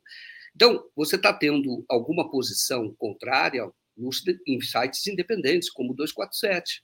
Mas mesmo assim existem pessoas que ainda não entenderam qual é o que está em jogo nesse processo. Mas é um direito e o povo é. vai e o leitor vai, vai julgar. É importante também que tenha diversidade. Porém, é uma máquina de propaganda gigantesca. É dia e noite. Foi exatamente o que aconteceu no movimento que levou o golpe contra Dilma. Foi exatamente, foi exato isso que ocorreu. Então, é uma máquina. Agora, contra isso tem que ter informação. Eu acho que o Putin perdeu essa guerra antes, porque ele deveria ter exposto muito mais os crimes que estavam ocorrendo nas regiões lá de Donbass. Então, ele deveria. Porém, isso, águas passadas, você não resolve. Ele talvez, dentro da cultura dele, daquilo que ele se preparou, ele foi uma situação, uma solução que seria mais bélica, mas não é só. Tanto que os, os, os Estados Unidos aprenderam isso. Então, tudo é cenário, tudo é semiótica, tudo é imagem, tudo e, e eles sabem fazer isso muito bem.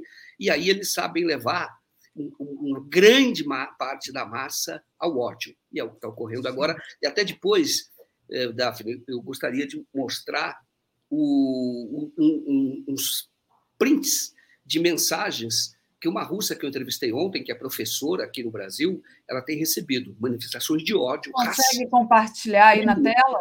Eu vou deixa. Joaquim, já passo para você, deixa eu só ler aqui ao, o Beto Magalhães, que lembra, parlamentar não, Daphne, Vitória Nuland, subsecretária de Estado, exatamente, estava tentando lembrar o nome dela, e ela é subsecretária de Estado. Obrigada, Beto. Aqui, é, Beto deve ter visto o mesmo documentário que eu vi ontem, né?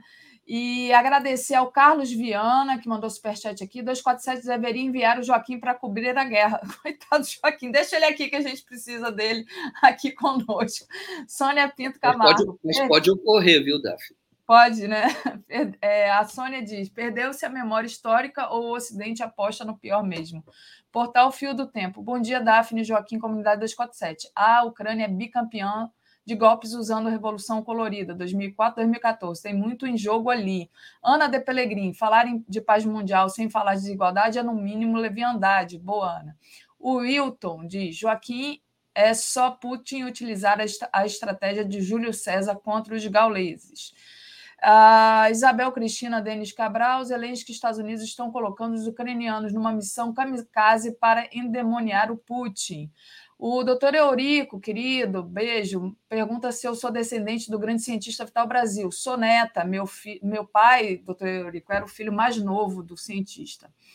É... Silva Roberto, paz não combina com fome, miséria e desigualdade. E ah, o Gilberto Cruvinel, as armas que os Estados Unidos estão enviando para a Ucrânia acabarão nas mãos de milícias nazistas. Já estão na mão de milícias nazistas, Gilberto Cruvinel. É, repetem o que fizeram no Afeganistão, lá armaram o Talibã. Já estão, na, eles já armaram as milícias, as milícias nazistas, Gilberto Cruvinel, lá na Ucrânia. A Núbia diz: não há diferença entre a posição do Blay e da grande mídia, faz uma crítica aqui para o Blay. João Carlos da Silva, ótima análise, Joaquim, pelo desarmamento, fim da OTAN, da mentira, negacionismo e do nazifascismo mundial. Thaís está dando palmas para o Joaquim. Maria Amélia mandou aqui uma contribuição sem mensagem. É, Guilherme Sparreberger diz: o Joaquim está fazendo análises fantásticas sobre o cenário internacional. Acho que deveria ter mais espaço nessa área dentro do 247. Então está aqui a mensagem do Guilherme. João Merson, parabéns, monstro. A verdade agradece e fake news out. Maria Sá Xavier, pela paz negociada, o mundo precisa de paz. E Silva Robert Joaquim contextualiza corretamente, é perfeito. Euclides diz que eu sou linda. Obrigada, Euclides. Marisa Werkermasten, parabéns, André, você é inteligente e coerente. E dois, para variar, meu chat sobre a guerra não foi lido. Foi lido todos, sim, aqui. É, Marisa, acho que eu não deixei de ler nenhum. E, é, Joaquim, então, você queria colocar aí a. Isso. Para você ter uma ideia do que esse movimento está gerando. E entrevistei ontem a Valéria Fomina, e como sim. disse, ela é russa. Vou mostrar aqui, ó. É, aqui. Deixa eu colocar aqui, ó. Apareceu, Valéria Fumina, está aqui. E ela, é, ela tem um canal do YouTube para explicar, é, é, dar o ponto de vista dela dessa guerra, e ela é a favor da paz. Ela não quer, inclusive, ela, hoje ela está com receio do que pode ocorrer com ela, inclusive, dos negócios dela aqui no Brasil. Ela dá aula, um negócio, né? Ela é professora, veio para cá sem dinheiro, montou uma escola e essa escola é bem sucedida no Rio de Janeiro, ensina russo, hoje muito mais online por causa da pandemia, mas tem uma escola física lá em Copacabana. Então, olha, olha, olha as mensagens que ela tem, mas são, uma, é muito, são muitas mensagens. Mas está falando aqui, olha, os ucranianos estão defendendo legitimamente o país deles. Se a Rússia invadisse o Brasil, eu atiraria na cara dos russos. Isso, é Bolsonaro. Assim como os russos atirariam na cara dos brasileiros se o Brasil invadisse a Rússia. Se você está usando o seu canal para defender o Putin e a invasão da Ucrânia, não é mais bem-vinda no Rio nem no nosso país. Isso é o idiota falando. A Rússia é nojenta e deve ser tratada como tal. Isso aqui dá crime, viu? Isso aqui é racismo, é o mandrake. Um povo que tem em seu DNA provocar sofrimento alheio não, não deveria nem existir. Isso é crime, crime de racismo. Aí vem aqui, olha, porque não é injúria racial, é crime de racismo, tá? Desqualificando um povo inteiro. Povo que não sabe viver em paz, que fiquem para lá, racismo. Esse é do Enero Roberto contra ela. Aí Jeremias, e, e, e ela está com receio realmente. Ela é corajosa, ela fala das posições dela, não é fã do Putin, mas entende, diz que o Putin tem uma, muita popularidade na Rússia e concorda que a Rússia cresceu muito sobre Putin, porque ela nasceu em 89 e viveu os anos 90, que eram anos de violência e de muita pobreza. Aí eh, diz o Jeremias Passos aqui para ela: vocês russos não deveriam estar no Brasil, o Brasil não deveria aceitar vocês russos aqui. A Rússia sempre foi um país de assassinos, olha só, racismo. Conheço a história da Rússia muito bem. Na época de Stalin, matou mais de 5 milhões de ucranianos. Além disso, fez pacto com Hitler na Segunda Guerra Mundial, para ficar com metade da Europa. Olha que ponto, isso é distorcido, olha que ponto os russos são tão bonzinhos, né, para não dizer o contrário, não tem necessidade da Rússia estar fazendo isso com outros países. Agora estão querendo retalhar a Suécia e a Finlândia caso queiram entrar na OTAN. Se a Rússia é tão violenta assim, por que não entrar na Letônia ou em algum país da OTAN? A minha grande felicidade seria a OTAN devastar a Rússia. Conheço muito bem a história da Rússia, o passado de vocês é sombrio. Olha o ódio, olha o ódio contra. É, aqui, ó, é, só para vocês verem e ela é da região que ela, a mãe dela, que era funcionária da Lada, lá do, da, numa cidade da Rússia, então está aqui é, na escola, anos 90, ela com o pai dela, que faleceu no ano passado, e ela é, numa viagem de turismo a Moscou. Tá? Então, é, eu queria só mostrar, interromper o que o eu queria mostrar isso para saber, olhe só o que estão criando. Isso é nazismo. Quer dizer, o ódio contra. Ninguém está discutindo causa, ninguém está discutindo é, é, como superar isso, ninguém está discutindo OTAN. Meu Deus! Quando caiu o muro de Berlim, a OTAN tinha 16 membros. Ali acabou a Guerra Fria. A OTAN deixava de ter razão para existir, assim como o Pacto de Varsóvia. O Pacto de Varsóvia acabou. Varsóvia acabou.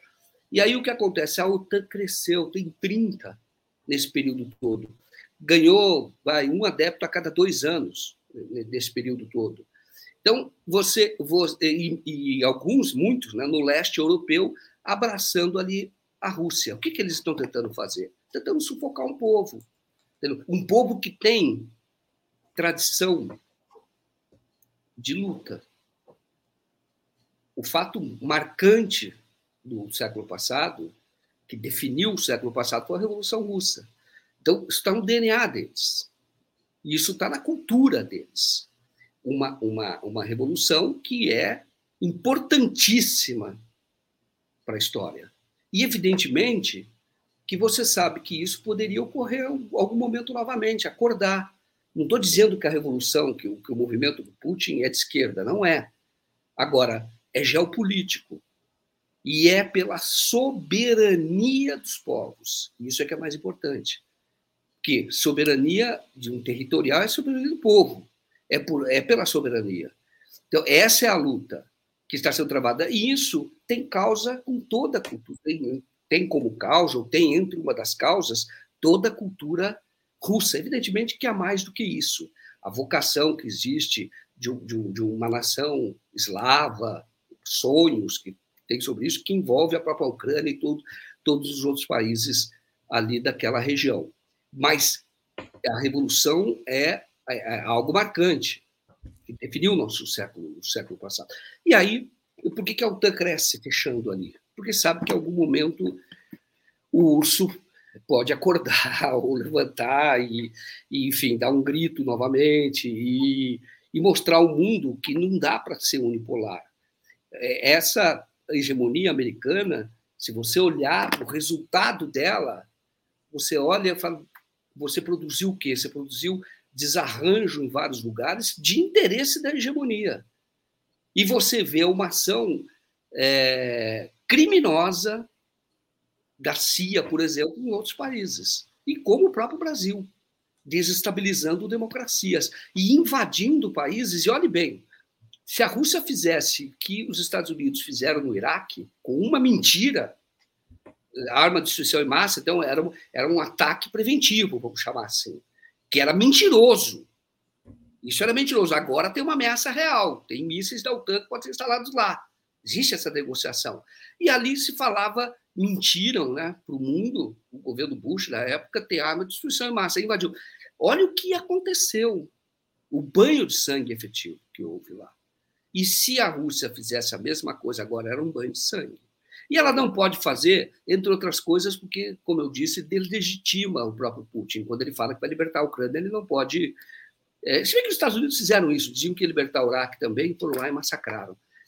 Claro, entendeu? É, é o, que eu, o que eu fico incomodado é esse dois pesos e duas medidas. Entendeu? Eu quero saber quantas pessoas usaram bandeirinha do Iraque na ocasião. Entendeu? Na ocasião eu fiz, viu, o Davi? O que eu podia fazer naquele período. Eu parei de tomar Coca-Cola, eu cancelei o serviço de internet que era América AOL, né? Eh, que era aquele. É, procurei trocar meu carro, que era Ford, entendeu? E aí eu até recomendei que as pessoas tomassem o suco lá, que realmente era do México, aquele suco Del Valle. Aí depois a Coca-Cola foi lá e comprou o suco Del Valle. Então, eu digo para você, eu falei para você, talvez não, não fosse essa a única saída, mas pouca gente aderiu a esse boicote na ocasião. Eu fiz isso. E não é porque eu sou anti-americano, não, entendeu? Eu sou um admirador da anti-estadunidense. Eu sou um admirador da história dos Estados Unidos. Os Estados Unidos deram a grande.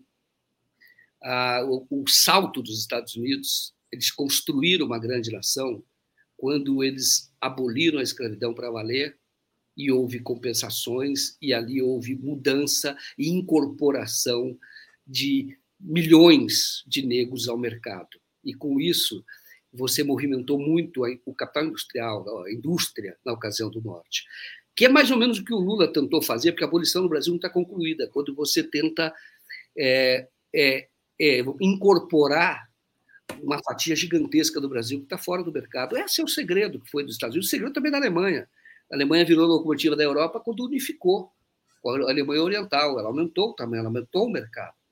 E ali ela desenvolveu mais a sua indústria. O, Lula tentou esse caminho, tenta esse caminho, deve tentar de novo esse caminho. Agora, você precisa fazer um rearranjo da elite aqui, porque a elite industrial precisa tomar o seu lugar. Ela precisa, não adianta só uma voz isolada do José Alencar. Você tem que ter classe. Eles entendendo que você incorporar é, garantia, descentralizar a renda, você empoderar os mais pobres, eles vão se beneficiar. Isso faz o país crescer, como cresceu e como foi bom para todo mundo. Mas para isso você tem que fazer também uma guerra, uma, uma, você tem que fazer uma guerra de propaganda, mas no sentido positivo, de convencer as pessoas de que isso é melhor, de convencer as pessoas de que não tem problema nenhum, de que é melhor para todo mundo que o pobre vá para a Disney, que é melhor para todo mundo de que é melhor para todo mundo que os voos fiquem lotados. Isso é ótimo. Vai ter mais emprego de comissária de bordo, piloto, vai fabricar mais avião. E, e, isso precisa, as pessoas precisam saber disso. E elas precisam ser informadas disso. E aí é importante você ter realmente não perder o, o, a narrativa, não perder essa disputa de narrativa. Mostrar, não é narrativa para falsear as coisas, mostrar que existe um outro mundo possível. Então, eu, eu, eu não tenho nada contra os americanos, como eu disse, sou admirador. Acho que Abraham Lincoln foi fantástico é, da condução do governo naquele período, era republicano, inclusive. E tenho grande admiração por Franklin Roosevelt.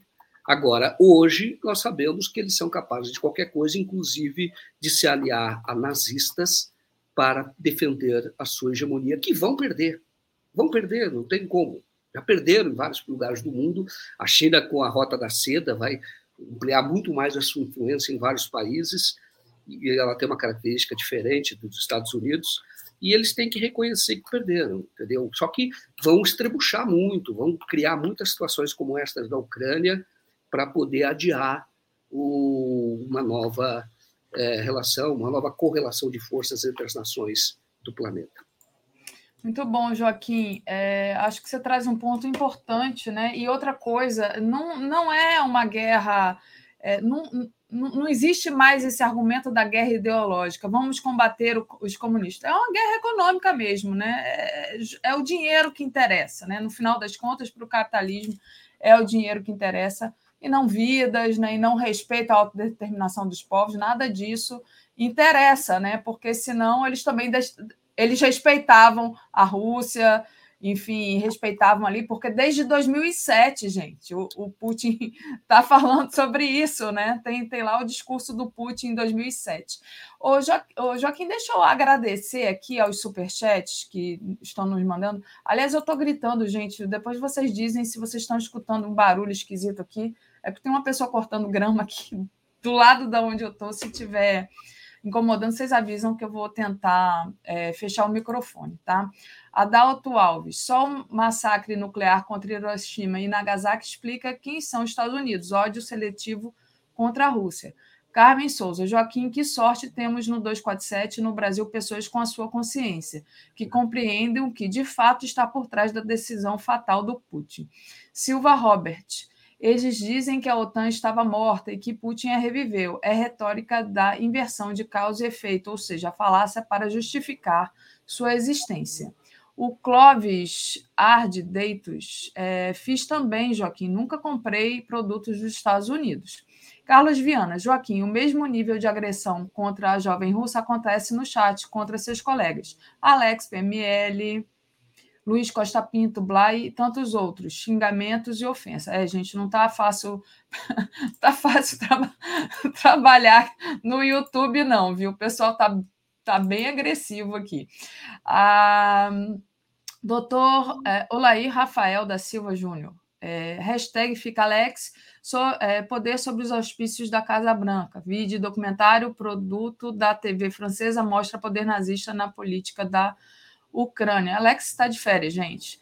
Patrícia Ronche, Atuste, da próxima vez que quiser expressar sua indignação, envie um superchat ao programa e não faça mais esse papel de censura, diz ela aqui. Mônica Regina dos Santos, não foi bonito, mas o Léo estava corretíssimo. Carol Maia, Joaquim, ontem assisti sua entrevista com a Valéria, muito, muito mais sobre o que ela disse, a sua condução das conversas e suas condenações me fizeram ver tudo isso de maneira mais clara. Sua voz é essencial. Carlos Viana, 247. Ah, não, isso aqui é do Carlos querendo enviar o, o Joaquim lá para a Ucrânia. Eu não vou deixar. Estou brincando, Joaquim. Joaquim, queria dar uma passada aqui nos nossos. Diga, você quer falar? Deixa, deixa eu só te falar o seguinte: é, existem certos momentos que é dever, entendeu? Eu falo para você, é, é, é, eu fico procurando informação, conversando com as pessoas, conversei com um brasileiro que mora lá, porque eu quero entender. Porque quando a gente você está falando, existe muita ofensa. Hoje não leva a nada a ofensa. Então você só vai perder amigo, vai perder colega, e, e não, não, não, contribui nada para o debate. Eu, eu acho que isso é do outro canto, não é nosso. Então você tem que buscar informação e levar informação para as pessoas. Então eu fico procurando. Então uma das formas é em loco, entendeu? De você buscar informação e mostrar, olha, o que está ocorrendo é exatamente isso. Eu gostei muito quando falaram que a Rússia tinha atingido um memorial dos judeus lá em Kiev. E um jornalista judeu que foi correspondente, ele foi na frente e fotografou, mostrou que estava tudo intacto. Ele falou: andei por aqui, não aconteceu nada, isso é fake news. Isso aconteceu lá. E isso precisa, às vezes, ter alguém em loco, mas claro que você tem que pesar questões de segurança, etc, etc, sempre. Mas é, alguém tem que mostrar, entendeu? E hoje a cobertura de lá, quando eu, eu fui procurando as coisas, como eu falei desse correspondente, saiu no 247 mas é, já tinha saído é, no, no, no, Twitter. E aí você fica procurando para ver o que tem credibilidade ali. E está difícil encontrar, mas é encontra. Mas é, é uma pescaria. Se tiver em loco, talvez seja, seja mais fácil, mas é, o risco é muito grande, claro. Muito bom. É, só aqui, só para finalizar, agradecer ao pessoal que nos acompanha, né, e que nos patrocina também, né, na verdade, o público que patrocina o 247, o Kinu mandou aqui um, um superchat sem mensagem, e a Cláudia Ricaldoni diz, quando é necessário omitir fatos e manipular as informações, é porque os fatos e as informações não são favoráveis à posição é, definida. Obrigada, Cláudia. E aí, Joaquim, trazendo aqui um pouco do que está rolando no nosso home, no, lá do Brasil 247, no site, né? Então, tá aqui, olha, Financial Times, deixa eu compartilhar aqui. Guerra na Ucrânia é a melhor chance de Biden é, para salvar o mandato. Quanto mais duradoura, melhor. Então, né, isso aí é, colabora com o que Joaquim estava falando mais, mais cedo, né? É, na verdade, esse pessoal que se diz muito a favor da paz, eles não estão a favor da paz, né? É, aqui é, diz aqui abre aspas com um mundo em uma paz relativa o país estaria à vontade para se voltar contra si mesmo publica o jornal inglês na verdade estava aí a, a, o mandato do Biden estava sofrível né e de repente quando a gente escuta né Joaquim aquele discurso do Biden que justamente pega o inimigo comum, que agora é a Rússia, como você estava falando aí da russofobia. Gente, eu escutei o, o, o discurso do Biden, eu fiquei muito preocupada. Né, que hum. você, justamente a técnica do nazismo, pega o, o inimigo comum e todo mundo esquece o que está acontecendo, né? Passo para você, Joaquim. Olha, é o que você falou, concordo totalmente. E olha, o, você que ele usou a expressão de uma muralha humana, de resistência, etc. O discurso dele foi um discurso para odiar. Quando ele fala muralha humana que vamos fazer em Kiev, é para odiar. E me chamou muita atenção a questão, de, de novo, de você olhar as pessoas, interpretar as pessoas. Naquele discurso, o Biden me pareceu feliz. Sim ele dava, ah, sabe, esboçando o sorriso, ele parecia feliz. Porque eu entendo, o Biden conhece a situação da Ucrânia como poucos. O filho dele teve negócios lá, ele atuou lá. O embaixador dele da Federação, hoje, o, o embaixador dos Estados Unidos na Federação Russa, hoje é o diretor da CIA, que era, naquela ocasião, que começou a se discutir mais intensamente a adesão da, da Ucrânia à OTAN. E naquela ocasião, esse embaixador, o nome é Burns, ele disse que é, é, teria problemas. Falou: olha, se avançar nessa direção, vai haver problemas e pode levar a um confronto de Rússia e Estados Unidos. Ele fala isso no Telegram, no relato dele. O Wikileaks é que vazou. É uma verdade que o mundo não aceitou, e o mundo que eu falo, esse mundo hegemônico ocidental, não aceitou, e foi lá e prendeu o Assange. E querem que o Assange morra na cadeia. Ninguém nunca mais falar, uma coisa absurda que acontece com o Assange. E uma das coisas que ele vazou foi essa: era uma verdade, verdade inconveniente para eles, que para eles, que eu digo, os líderes do mundo ocidental. O Biden é um desses agentes. E ele, agente, porque atuou lá naquela região ele é, é, e hoje ele está percebendo e que é, é para ele é positiva essa guerra. Para ele, tanto no plano interno da, da, política dele, agora desse próximo, agora da eleição de meio de mandato, né? Porque as pesquisas indicavam que ele perderia e, e, e isso pode dar, dar, dar a ele algum tipo com essas manipulações todas, porque criaram um inimigo e aí, isso é tão nazista. O inimigo, isso é tão nazista. É como, por isso que às vezes eu discuto com todo respeito à religião evangélica, aos evangélicos, com todo respeito do mundo, mas ela cresce muito porque ela tem o um inimigo, ela fala muito mais do inimigo do que do, das próprias virtudes do evangelho, que seria o, o mal. Então, isso é um discurso, é uma, é, isso, é uma, isso é, um, é uma estratégia para conseguir adeptos. Você precisa de um inimigo. Os Estados Unidos é a mesma coisa. Isso é nazista, né, nesse caso.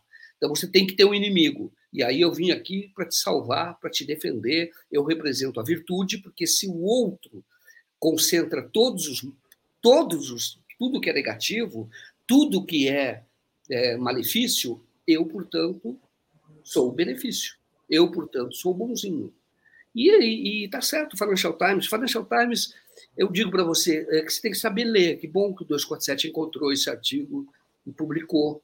Eu não sei se é, se é editorial, depois vou ver mais eh, se é a própria opinião do jornal, mas é interessante, porque é correto, a análise é correta, é lúcida. E isso, isso é positivo para ele. Quem ganha é ele. E ele e é Biden. E o Biden está associando tudo, associando o nome dele a esse movimento. E, e eu vou dizer mais uma coisa para você, o Daphne. Eu escrevi até no Twitter, falei que o Biden deveria fazer a gente se arrepender de ter torcido ou até apoiado o Biden naquela ocasião. Vou dizer para você uma coisa. Eu me arrependo. Entendeu? A disputa era lá nos Estados Unidos. Claro que nós fizemos isso, a gente dizia o seguinte: o Trump era uma ameaça à humanidade. Particularmente, o Trump era uma ameaça para nós, porque fortalecia um governo fascista no Brasil, que é o Bolsonaro. Então, a, a eleição do Trump nos imporia mais sofrimento. Esse era um problema. Então, nós voltamos de olho. Agora, para o mundo, foi pior. O mundo foi pior. Então, nesse sentido, eu deveria deixar que a disputa é nossa, a gente brigaria aqui e deixa a disputa lá com eles próprios. Então, estou fazendo aqui uma autocrítica. Época... Nesse sentido, é, o Biden é uma ameaça para o mundo também, né? Se a gente, o Trump que... era uma ameaça para o mundo, o Biden também é uma ameaça para o mundo. Mas, Daphne, o, o Trump, no período dele, ele não fez guerra nenhuma. Exato, ele diminuiu, né? É uma coisa assim. Até... ele não fez guerra. O negócio dele era. era é, o negócio dele era.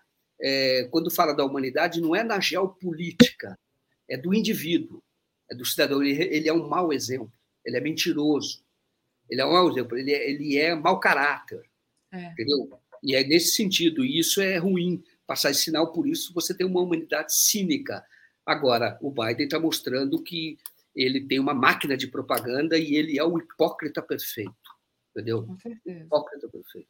Com certeza. E sobre essa questão de odiar, né, de achar um inimigo comum, tem um, um, texto né, do Freud, é o Freud e o Einstein discutindo, chama Por que a Guerra, né, que, que fala justamente sobre isso, e a gente entende né, que essa questão de, de se sentir é, pertencente a um grupo, né, de ter um inimigo comum, é, isso aí é, é, é, muito interessante, né? E, e, e, tudo isso, né? Quer dizer, essa, essa, esse discurso do Biden é manipulação pura.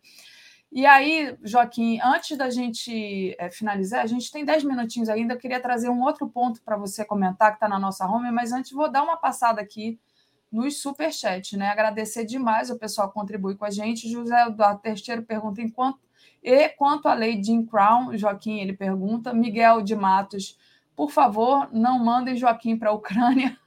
Esse é dos meus, já está preocupado. Não, eu fiquei tão impressionada, sabe, com o documentário que eu vi ontem, Joaquim, onde um jovem de esquerda é, foi morto vivo lá naquele incêndio da casa dos sindicatos, né? E a mãe dele, e eu fico pensando nos meus filhos, gente, é um negócio assim tão, tão louco, né? Você, um filho vai lá protestar e daqui a pouco ele morre queimado por conta dos, desses neonazistas que só o fato de, de, do pessoal falar, não, manda o Joaquim, eu sei que é o seu trabalho, Joaquim, que você é repórter, que você está acostumado, mas não, deixa o Joaquim, vamos segurar o Joaquim, mas enfim, eu, eu entendo e respeito a sua posição. É, a, a, Rita de Cássia diz: Joaquim, finalmente as análises 247 saem do emocional e mostra a situação da guerra em ambos os lados, mostrando realmente os fatos. Então, é, obrigada é, a Rita e o Miguel de Matos, mais uma vez, o Rui Costa Pimenta acertou. Ele disse várias vezes que o Biden não era o mal menor. Joaquim, queria trazer aqui por último para você comentar, né? Como que... eu, não, eu não sei sobre a lei de Crow, ah, vou me tá. informar, e nós falamos isso, viu, Daphne? Eu posso falar sobre isso na terça-feira, pelo menos ter alguns minutinhos, e gente, hoje é quinta, a gente volta na terça, e a gente pode falar sobre isso, tá bem? Exato, muito bom, Joaquim, bem lembrado. E aí eu só queria assim para a gente finalizar, né? Como é que isso, essa guerra afeta o Brasil? Claro que afeta, né? Está aqui a ministra Tereza Cristina advertindo que o preço dos alimentos vai subir com a guerra na Ucrânia. Né? O Brasil terá dificuldade no acesso a fertilizantes e trigo, insumos produzidos por Rússia e Ucrânia. Lembrando né, que nós produzíamos fertilizantes, que nós tínhamos fábricas aí e que foram privatizadas, né? Inclusive foi um do estupim lá daquela guerra que eu cobri com o pessoal da FUP, né? É a greve dos petroleiros. Então, é, passo para você, Joaquim, falar um pouco sobre como isso afeta o Brasil e que coisa, né? Já está tudo caro, né, Joaquim? Sim, é, isso deve ocorrer. Agora, é, eu acho que a ministra deve, devesse falar isso em público, porque isso é uma questão que, até quando você fala, você vai estimulando já a elevada de preços. Isso, isso deve ser uma consequência natural. Mas eu acho Bem que o governo, o governo não deve falar isso, porque quando fala, os empresários já vão se antecipando, é, por, inclusive porque tem medo de perdas lá na frente, etc. Porque tem que buscar é, alternativas e, e urgentemente. E a alternativa é justamente garantir que o produto, no caso do, da, do potássio, que é um problema, o Brasil tem pouco, pouca produção de potássio, e você não tem produção por muitos países, e o potássio é produzido pela Bielorrússia. E hoje, um desses países ligados à OTAN diz que não vai permitir que saia, é, use lá uma passagem pelo mar para escoar o produto da Bielorrússia.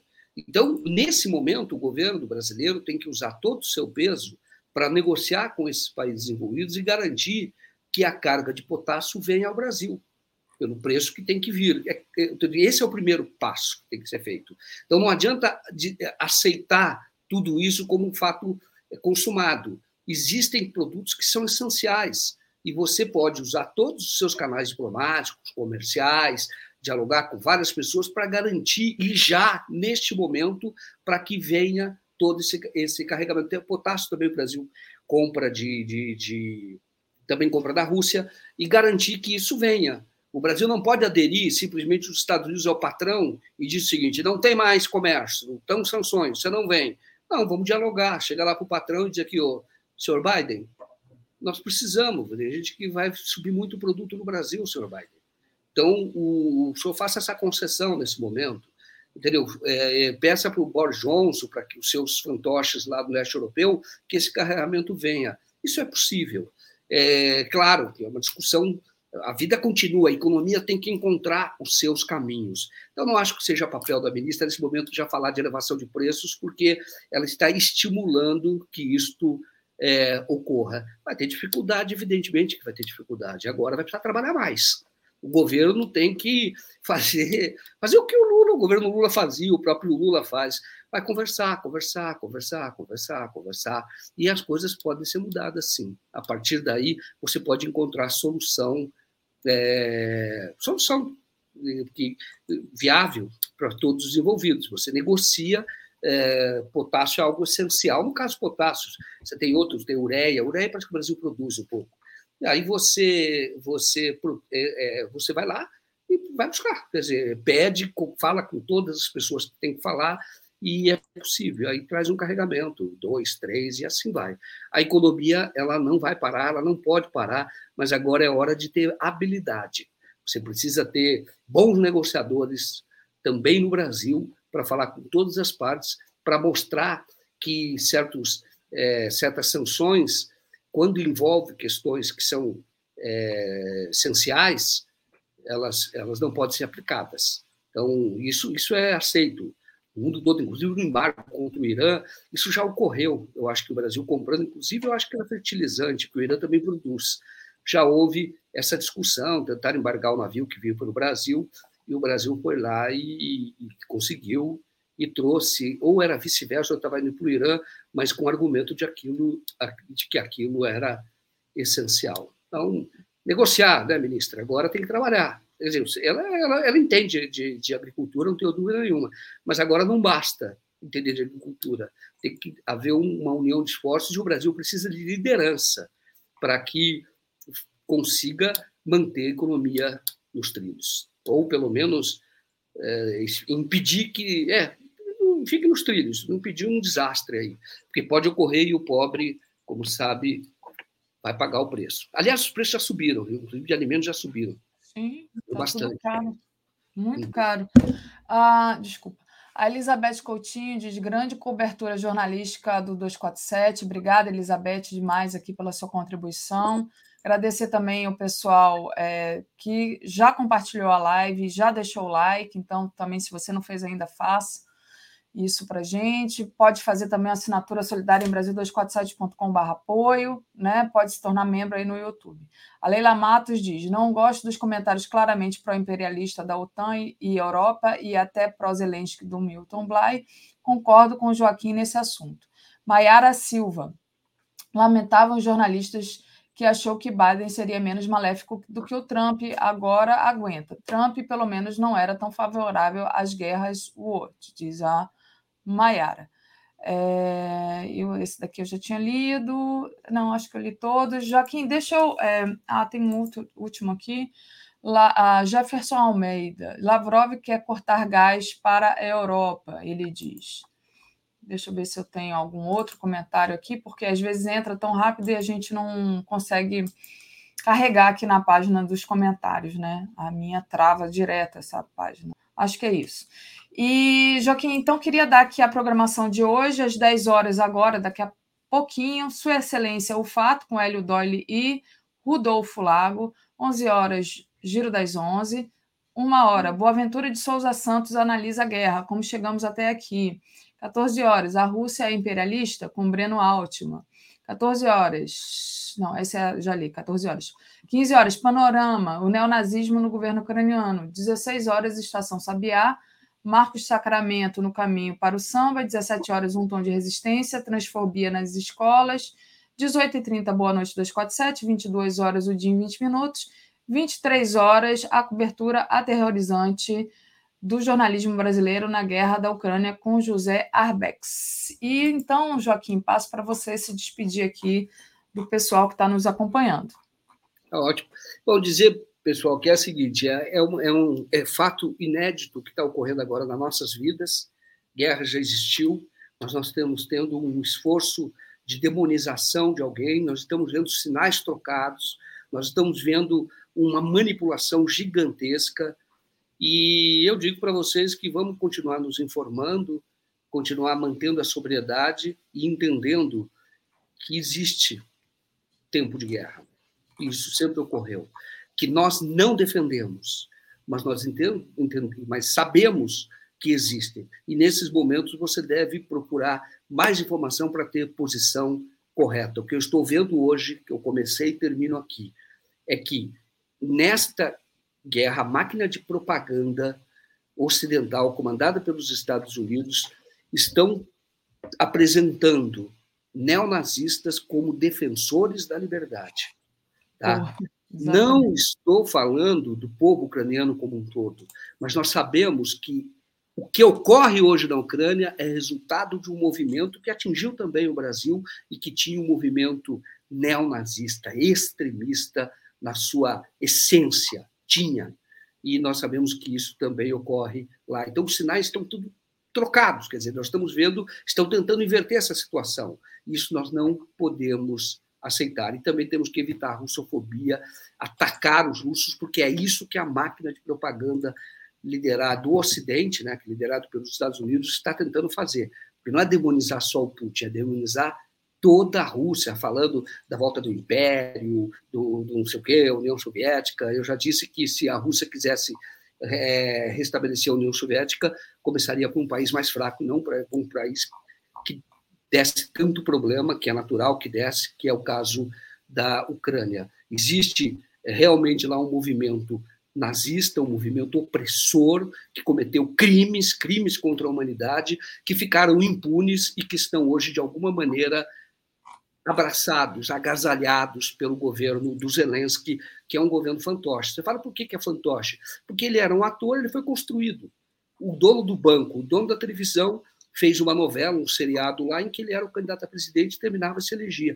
Quando os últimos capítulos, que foram um pouco antes da eleição, ele estava eleito, fazia festa. Eles conseguiram levar, inspirar ali toda uma sociedade, manipular com, por exemplo, essa novela. Mas existem outros é, movimentos que foram feitos lá que levaram a Ucrânia a essa situação e que essa guerra era inevitável. Porém, ela pode ser parada, ela pode ser contida e para isso é preciso seriamente discutir as causas e atacar as causas, porque as preocupações de segurança da Rússia são absolutamente legítimas. É isso, né? Muito bom, muito bom, Joaquim. Parabéns pela sua análise. O pessoal aqui está dando parabéns também. A Claire diz aqui: agora o fracasso do Inominável vai ser atribuído à guerra. E a Eunice Bezerra também contribuiu aqui conosco.